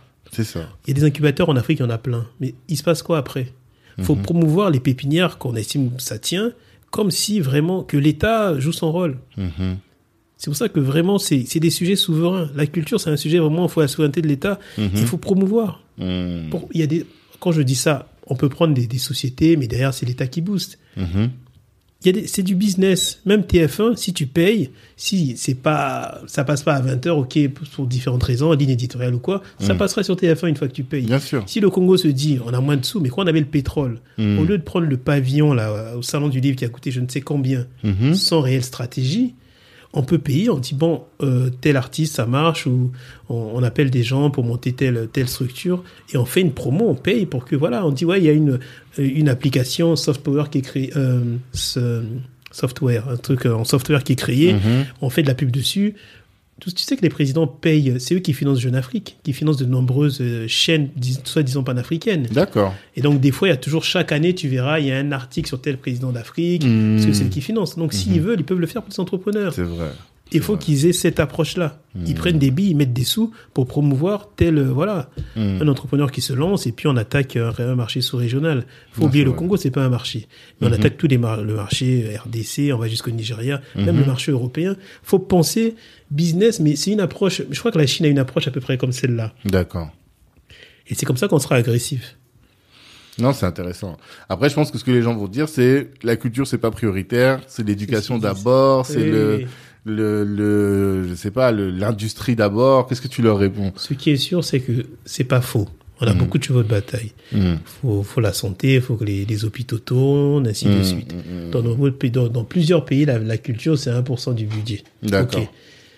Mais à un moment donné, il faut. Chez nous, par exemple, il y a la fonction publique. Il y a un vrai sujet qui est plutôt. C'est peut-être un peu politique, mais une grande partie du budget du Congo va sur la fonction publique. Il y a trop de fonctionnaires au Congo. On est encore dans cet ADN de fonctionnaires. Tout le monde être fonctionnaire, fonctionnaire entre les, emplois réels, emplois fictifs. C'est un secret de polichinelle. Donc voilà, à un moment donné, il faut se dire, faut avoir des approches inédites. On peut pas faire tout le temps la même chose et espérer que ça change. D'accord. Donc il faut mettre un coup dans la fourmilière et une réflexion pour dégrossir la fonction publique. Ça peut choquer, j'en sais rien, mais faut arrêter de remplacer les gens. Surtout que les salaires ne passent pas pareillement pour tout le monde. Ok. Donc dégrossissant et voyons différemment. Faut, Le président du, du, Congo voulait passer à, à, un peu plus, en tout cas grâce au tourisme, que ça représente plus en termes de PIB, la culture au Congo. Il faut prendre des décisions fortes. Sinon, on continue comme ça. En fait, on passe notre, des années à payer la dette, payer les fonctionnaires, payer la dette, les retraités, les fonctionnaires, payer la dette. On ne crée pas de richesse. Donc, si on veut que l'État un peu renflue les caisses, il faut créer des richesses. Après, on court derrière le FMI, nous donne les sous, on paye la dette, on paye les fonctionnaires. On ne peut pas avancer comme ça. Il ne se passera rien. Dans dix ans, on redit la même chose. C'est pour ça qu'à l'échelle africaine, c'est compliqué. C'est pour ça que je me focalise un peu sur mon pays. C'est un petit pays, on est 5 millions. Le Botswana, ils sont plus petits. Mais le Botswana, c'est un bijou, ce qu'ils ont fait. En termes de tourisme Ben non, de, tourisme. Bon, ils ont le diamant là-bas, mais en termes de gestion, il n'y a pas de corruption. Un pays, euh, les salaires sont payés, voilà. Donc, faut dégrossir la fonction publique, faut désacraliser la fonction d'homme politique. faut donner de la valeur aux enseignants. Il y a une étude qui dit que tous les pays où euh, la fonction d'instituteur est respectée, a une belle image, c'est des pays développés. Je sais plus quoi, mais essaie de voir. Okay, Chez nous, les instituteurs, c'est pas respecté. On Hmm. prend, voilà, ils transmettent le savoir, c'est la clé. Si ça on respecte pas ça, on est, on va dans le mur. Bien sûr. Bien Donc, il faut vraiment des décisions fortes et il faut. Et la, la, culture en fait partie, quoi. Faut Voilà. pas, faut pas que le culture soit le parent pauvre de la politique ça. gouvernementale. Toi, ton travail, c'est ça, c'est de dire que euh, oui, l'industrie, oui, la santé, oui, l'éducation, Voilà. mais ne négligeons pas la culture qui va quand même être un levier important pour le développement de nos États, quoi. Voilà. Et puis aussi, ça va rien apporter, mais pour qu'on se connaisse aussi, faut penser à notre culture. J'aime insister dessus. Mhm. Faites des musées qui parlent du royaume Congo. Les gens ne connaissent pas, même moi je connais Clairement, très peu. clairement, clairement. Le royaume Luango avait un savoir-faire que les gens ne, ne- ne connaissent pas. Mhm. Pendant la traite négrière, euh, sur les, les, les rives de Luango, il y avait, ils ont une technicité en termes de cordage et tout ça. Ils étaient bons quand même. Mhm. Si, si les colons à l'époque faisaient ça là, c'est les, les, gens du royaume Luango qui faisaient ça. Qui D'accord. refaisaient les cales des bateaux, tout ça. Donc il y avait une technicité qu'ils avaient acquise. Des choses comme ça, on le sait pas. Mhm. Donc faut faut faire ça. Après on parle encore business, faut des chiffres. Mais j'ai envie de dire des fois, même au-delà des chiffres, on s'en fout. Faut qu'on se connaisse. toi, t'es un faux comptable, t'es un artiste, Oui, vraiment. c'est vrai, c'est vrai. C'est en ça que je ressemble à mon père, qui était. euh, C'est ça. Mais c'est marrant. Et Ah oui. j'écoutais, euh, je crois, je crois que c'est, je sais plus qui j'entendais dire ça, mais il disait que euh, au moment de, du confinement, Oui. on a compris l'importance de l'art parce que on pouvait plus rien faire et la seule chose qui nous restait, c'était d'écouter de la musique, de regarder des films, de vibrer. C'est la seule chose qui nous est vibré, c'est ça. Oui. Et dans ces temps difficiles, il y a cette importance-là de s'appuyer sur l'art aussi pour le développement du pays. Donc, faut y penser, quoi. Faut y penser. C'est vraiment, mais je comprends, je comprends ton travail et t'as du pain sur la planche, en Il y a fait. du boulot. Il y a un gros boulot, Il y a du boulot. il y a du un gros boulot et franchement, on vous souhaite euh, beaucoup de réussite Merci. parce que euh, c'est important. C'est vraiment important. Et on, on néglige, je pense, cette partie-là. Euh, on, on va arriver vers la fin de ces échanges. On a beaucoup parlé. Oui. Euh, Est-ce que tu es conscient que, et je pense que tu dois l'être, tout ce que tu fais là finalement, c'est hyper prenant, hyper exigeant. Euh, J'imagine que t'as pas beaucoup de temps pour euh, te reposer, pour euh, t'arrêter. Déjà, est-ce que comment tu fais pour gérer toutes ces vies? Est-ce que tu es hyper organisé? Est-ce que tu aurais des tips en termes d'organisation à nous dire? Ou bien toi, tu es juste un bourrin qui travaille énormément? Franchement, je suis plus proche du bourrin, je crois. Après, non, mais depuis, j'ai appris, parce que je, je le dis toujours comme ça, mais j'ai appris à m'organiser un peu. D'accord. Euh, en fait, il faut savoir couper. À un moment donné, il y a des moments où on est off, on est off. faut apprendre à être off. Mhm. avant, je savais pas le faire. D'accord. Maintenant, je sais des fois que tant pis, on m'appelle, je réponds pas. Voilà, si samedi, Ok. je suis off pour me, voilà, pour me régénérer. Ok. Mais je travaille, Donc, en tu dis fait- de se reposer. Oui, le repos, c'est important. Mhm. Je ne fais jamais rien le dimanche. Ça, c'est déjà par principe. Je, mon corps est vraiment en mode veille le dimanche. Et c'est là que je Mhm. recharge les batteries. Ok. Et je suis actif de lundi à samedi. Donc, euh, mes semaines, c'est de lundi à samedi. En fait, c'est pas de lundi à vendredi. Ça, c'est sûr. Mhm. Et les samedis, voilà, là aujourd'hui je suis ici, mais souvent j'ai toujours quelque chose à faire un samedi. D'accord. Et maintenant j'apprends à déléguer parce que j'ai quand même une équipe désormais. Je Mhm. parle de moi avec mon ego et tout ça. mais il y a 10 membres ou 12 membres très actifs. Ouais, et t'as Et parlé d'une voilà. trentaine de personnes. C'est ça, Antoine est 30 Mhm. et le bureau en est 12. Maintenant je délègue. faut apprendre à déléguer. Sinon c'est pas possible. J'ai eu des moments où franchement j'avais des mots en direct, là, j'en pouvais plus. J'imagine, Voilà. tu vois. Quand je te, moi, Sword, par exemple, je te voyais presque tout seul au fond Oui, moulin, tu vois. Oui, voilà. Sword, Mm. j'étais quand même, je déléguais peu sur Sword. Mhm. J'étais surtout parce que, et puis on a, il y a une quête de qualité. On se dit, ouais, je ferais mieux parce que je sais, je ceci. Faut accepter de perdre en qualité sur certains sujets moins importants. Accepter ça, c'est dur, mais je crois que c'est ça. Ceux qui veulent tout faire, c'est parce qu'ils savent, généralement, ils font mieux. Ils ont Que voilà. mieux. Oui. Donc, faut déléguer et puis se reposer. C'est important. D'accord. Ça, c'est, et après, t'as pas de, d'outils magiques comme euh, Notion ou autre, t'as pas de, Non, non, non, j'ai pas d'outils magiques comme ça. Moi, je suis à l'ancienne. J'ai encore des, des agendas avec mon stylo. Je note. Ouais. Il y a que ça qui marche. Des t'écris au, un- au stylo? Non, j'écris sur un ordi, par contre. Ok, d'accord. Mais euh, j'ai pas, je m'organise vraiment, j'éc- j'écris sur papier. Après, j'ai quelques, j'éc- j'écoute, j'utilise mon smart pour mettre euh, quelques Mhm. alertes basiques. Hmm, d'accord. Et euh, pour la santé mentale, c'est la même chose. C'est le repos qui te permet de garder la santé mentale, ou bien t'as d'autres astuces Pour la qui santé te permettent de rester euh, équilibré mentalement. en fait, franchement, je, ça se voit peut-être pas, mais c'est important la spiritualité, définitivement. Mhm. Et ça aide beaucoup. On, relativise parce que des fois on doute, des fois on n'est plus sûr. C'est important la spiritualité. C'est important des méditations. Je médite beaucoup. Ah, Les gens le disent. euh, c'est bien de le partager. Ceux qui le font ne le disent pas toujours. Et d'accord. beaucoup le font de plus en plus. Ouais, de plus Il y a en des audios vraiment disponibles. Mhm. Et Tu des utilises une appli aussi? Non, même pas. Je suis sur YouTube. Je, Ok. je mets mon truc très simple. Hmm. Et euh, des, des méditations de relaxation. De visu- Mhm. Je fais beaucoup de visualisation. Ça aide beaucoup. Ça... Hmm. C'est quoi la visualisation C'est-à-dire que quand on a un projet, en fait, il faut se comporter comme si la chose avait eu lieu. Ok. Ça, je sais pas, ça rassure déjà sur le processus. faut être dans Mhm. ce processus-là. On est dans un processus et voilà. Mhm. Et souvent, il y a des, il y a beaucoup de gens font des choses et quand on arrive la veille de, de l'événement, il y a un stress particulier Ouais. que moi je n'ai pas parce qu'en fait, je visualise et quand ça se concrétise, comme je dis, ah oui, oui, on y est vraiment et tout ça. Hmm. J'ai pas ce déjà vu Voilà. le truc avant et ça te permet de penser que c'est en train de se réaliser, quoi. Oui. D'accord. Et je doute peu. Et puis il faut positif. Je, je suis un éternel. Je suis toujours positif. Mhm. Je me dis ça n'a pas marché parce qu'en fait c'est trop petit. Ça marchera parce qu'on ça sera un peu plus grand ou parce qu'on Mmh. aura plus fédéré. L'espoir. Nous deux, on a appelé nos enfants Elika, donc. Oui, voilà, c'est important. Voilà. Est-ce que ça aussi, tu penses pas que c'est une spécificité africaine d'être posi- cette Ah positivité oui. On a ça en nous à la base. Mmh. C'est facile à réveiller euh, chez nous les Africains. Mhm. C'est cette résilience qu'on a là. Mhm. Parce que ce que le Congo a vécu, mais les Congolais sont d'une vie drôle et tout ça, mais c'est tragique, c'est un parcours vrai. euh, Les tragique. ce ninjas, tout ça. Les ninjas et tout ça. Moi, j'ai vu des, des corps immolés pendant la guerre quand j'ai quitté le Congo, tout ça. Ah ouais. Ouais, ouais, ça laisse quand même des traces, je pense, inconscientes. Mhm. Mais bon, voilà. Hmm. Et puis, on on est, on n'est pas des bisounours, quoi. Faut retenir ça. Mhm. On, on est un peu en guerre, faut le dire. Mhm. C'est c'est vrai. Hein. Et ceux qui croient que la vie, à un moment donné, euh, ceux qui réussissent, ceux qui, qui, à un moment donné, il faut charbonner, comme on dit. Ouais. Et moi, j'ai conscience de ça, donc je me repose donc je peux. Après, il faut prendre du, pla- je prends tellement de plaisir aussi à faire ce que je C'est fais ça aussi. que voilà. Mm. Le podcast, je parle de ce que je fais, je suis passionné, donc euh, Mhm. je vois pas le temps. Je me nourris de ça. C'est ça aussi, je pense, qui permet de ne pas sentir le poids. C'est ça. Ils disent toujours que quand tu travailles et que t'aimes ton travail, bah, finalement, t'as pas de, de difficulté à le faire. C'est ça. Ce qui fait que tu peux travailler du lundi au, au samedi. C'est cette idée aussi que tu fais quelque chose qui te plaît et t'as pas l'impression de voir le temps passer, quoi. Exactement. Je vois très bien. Et dernière question, si tu voulais que, quel est ce message absolu que tu voudrais absolument que tout auditeur retienne s'il devait repartir avec une seule chose? Qu'est-ce que ce serait? D'accord. Moi, je- déjà, je, ouais, on est responsable quand on donne une réponse à ce genre de questions. Ah, Je pense qu'il faut qu'on apprenne à faire ensemble et qu'on apprenne à, à taire notre ego parfois. hmm. Alors, moi, je dis que l'ego, c'est très important. Jamais je ne condamne l'ego, mais c'est un outil. ok, C'est grâce à l'ego qu'on relève les défis. d'accord. Et quand le défi est relevé, parfois, on est appelé à faire des choses ensemble. On doit faire, sinon on n'y arrivera pas. Et là, il faut faire taire notre ego. Mhm. Et je crois qu'apprendre à faire ensemble, c'est- crucial. Hmm. Et se retirer. La cause est plus importante que, que nous-mêmes, quoi. Nos, nos destins individuels ne, ne vaut rien devant le destin d'un d'un projet. Ça, c'est fort, rien. effectivement. Effectivement, mais merci beaucoup, euh, Marien, pour tout ça. On a, c'est une belle discussion et j'ai appris beaucoup de choses. Tu vois, on parle avec les gens sans les connaître véritablement. Vraiment. Tanguy, c'est euh, excellent ce que tu fais. T'aimes pas les compliments. excellent. Merci, merci mille fois. Merci à toi.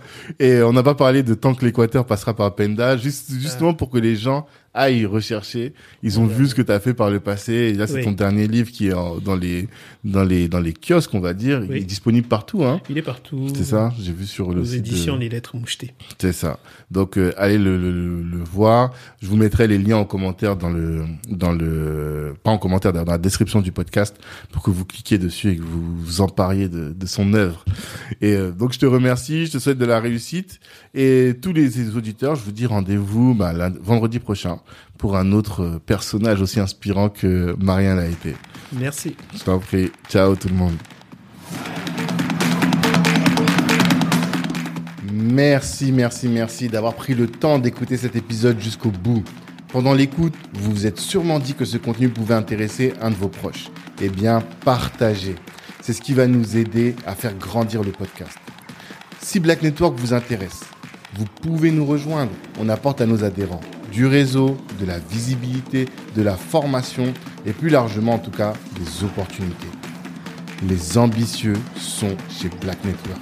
La réussite est notre objectif, l'Ubuntu est notre moyen de l'atteindre.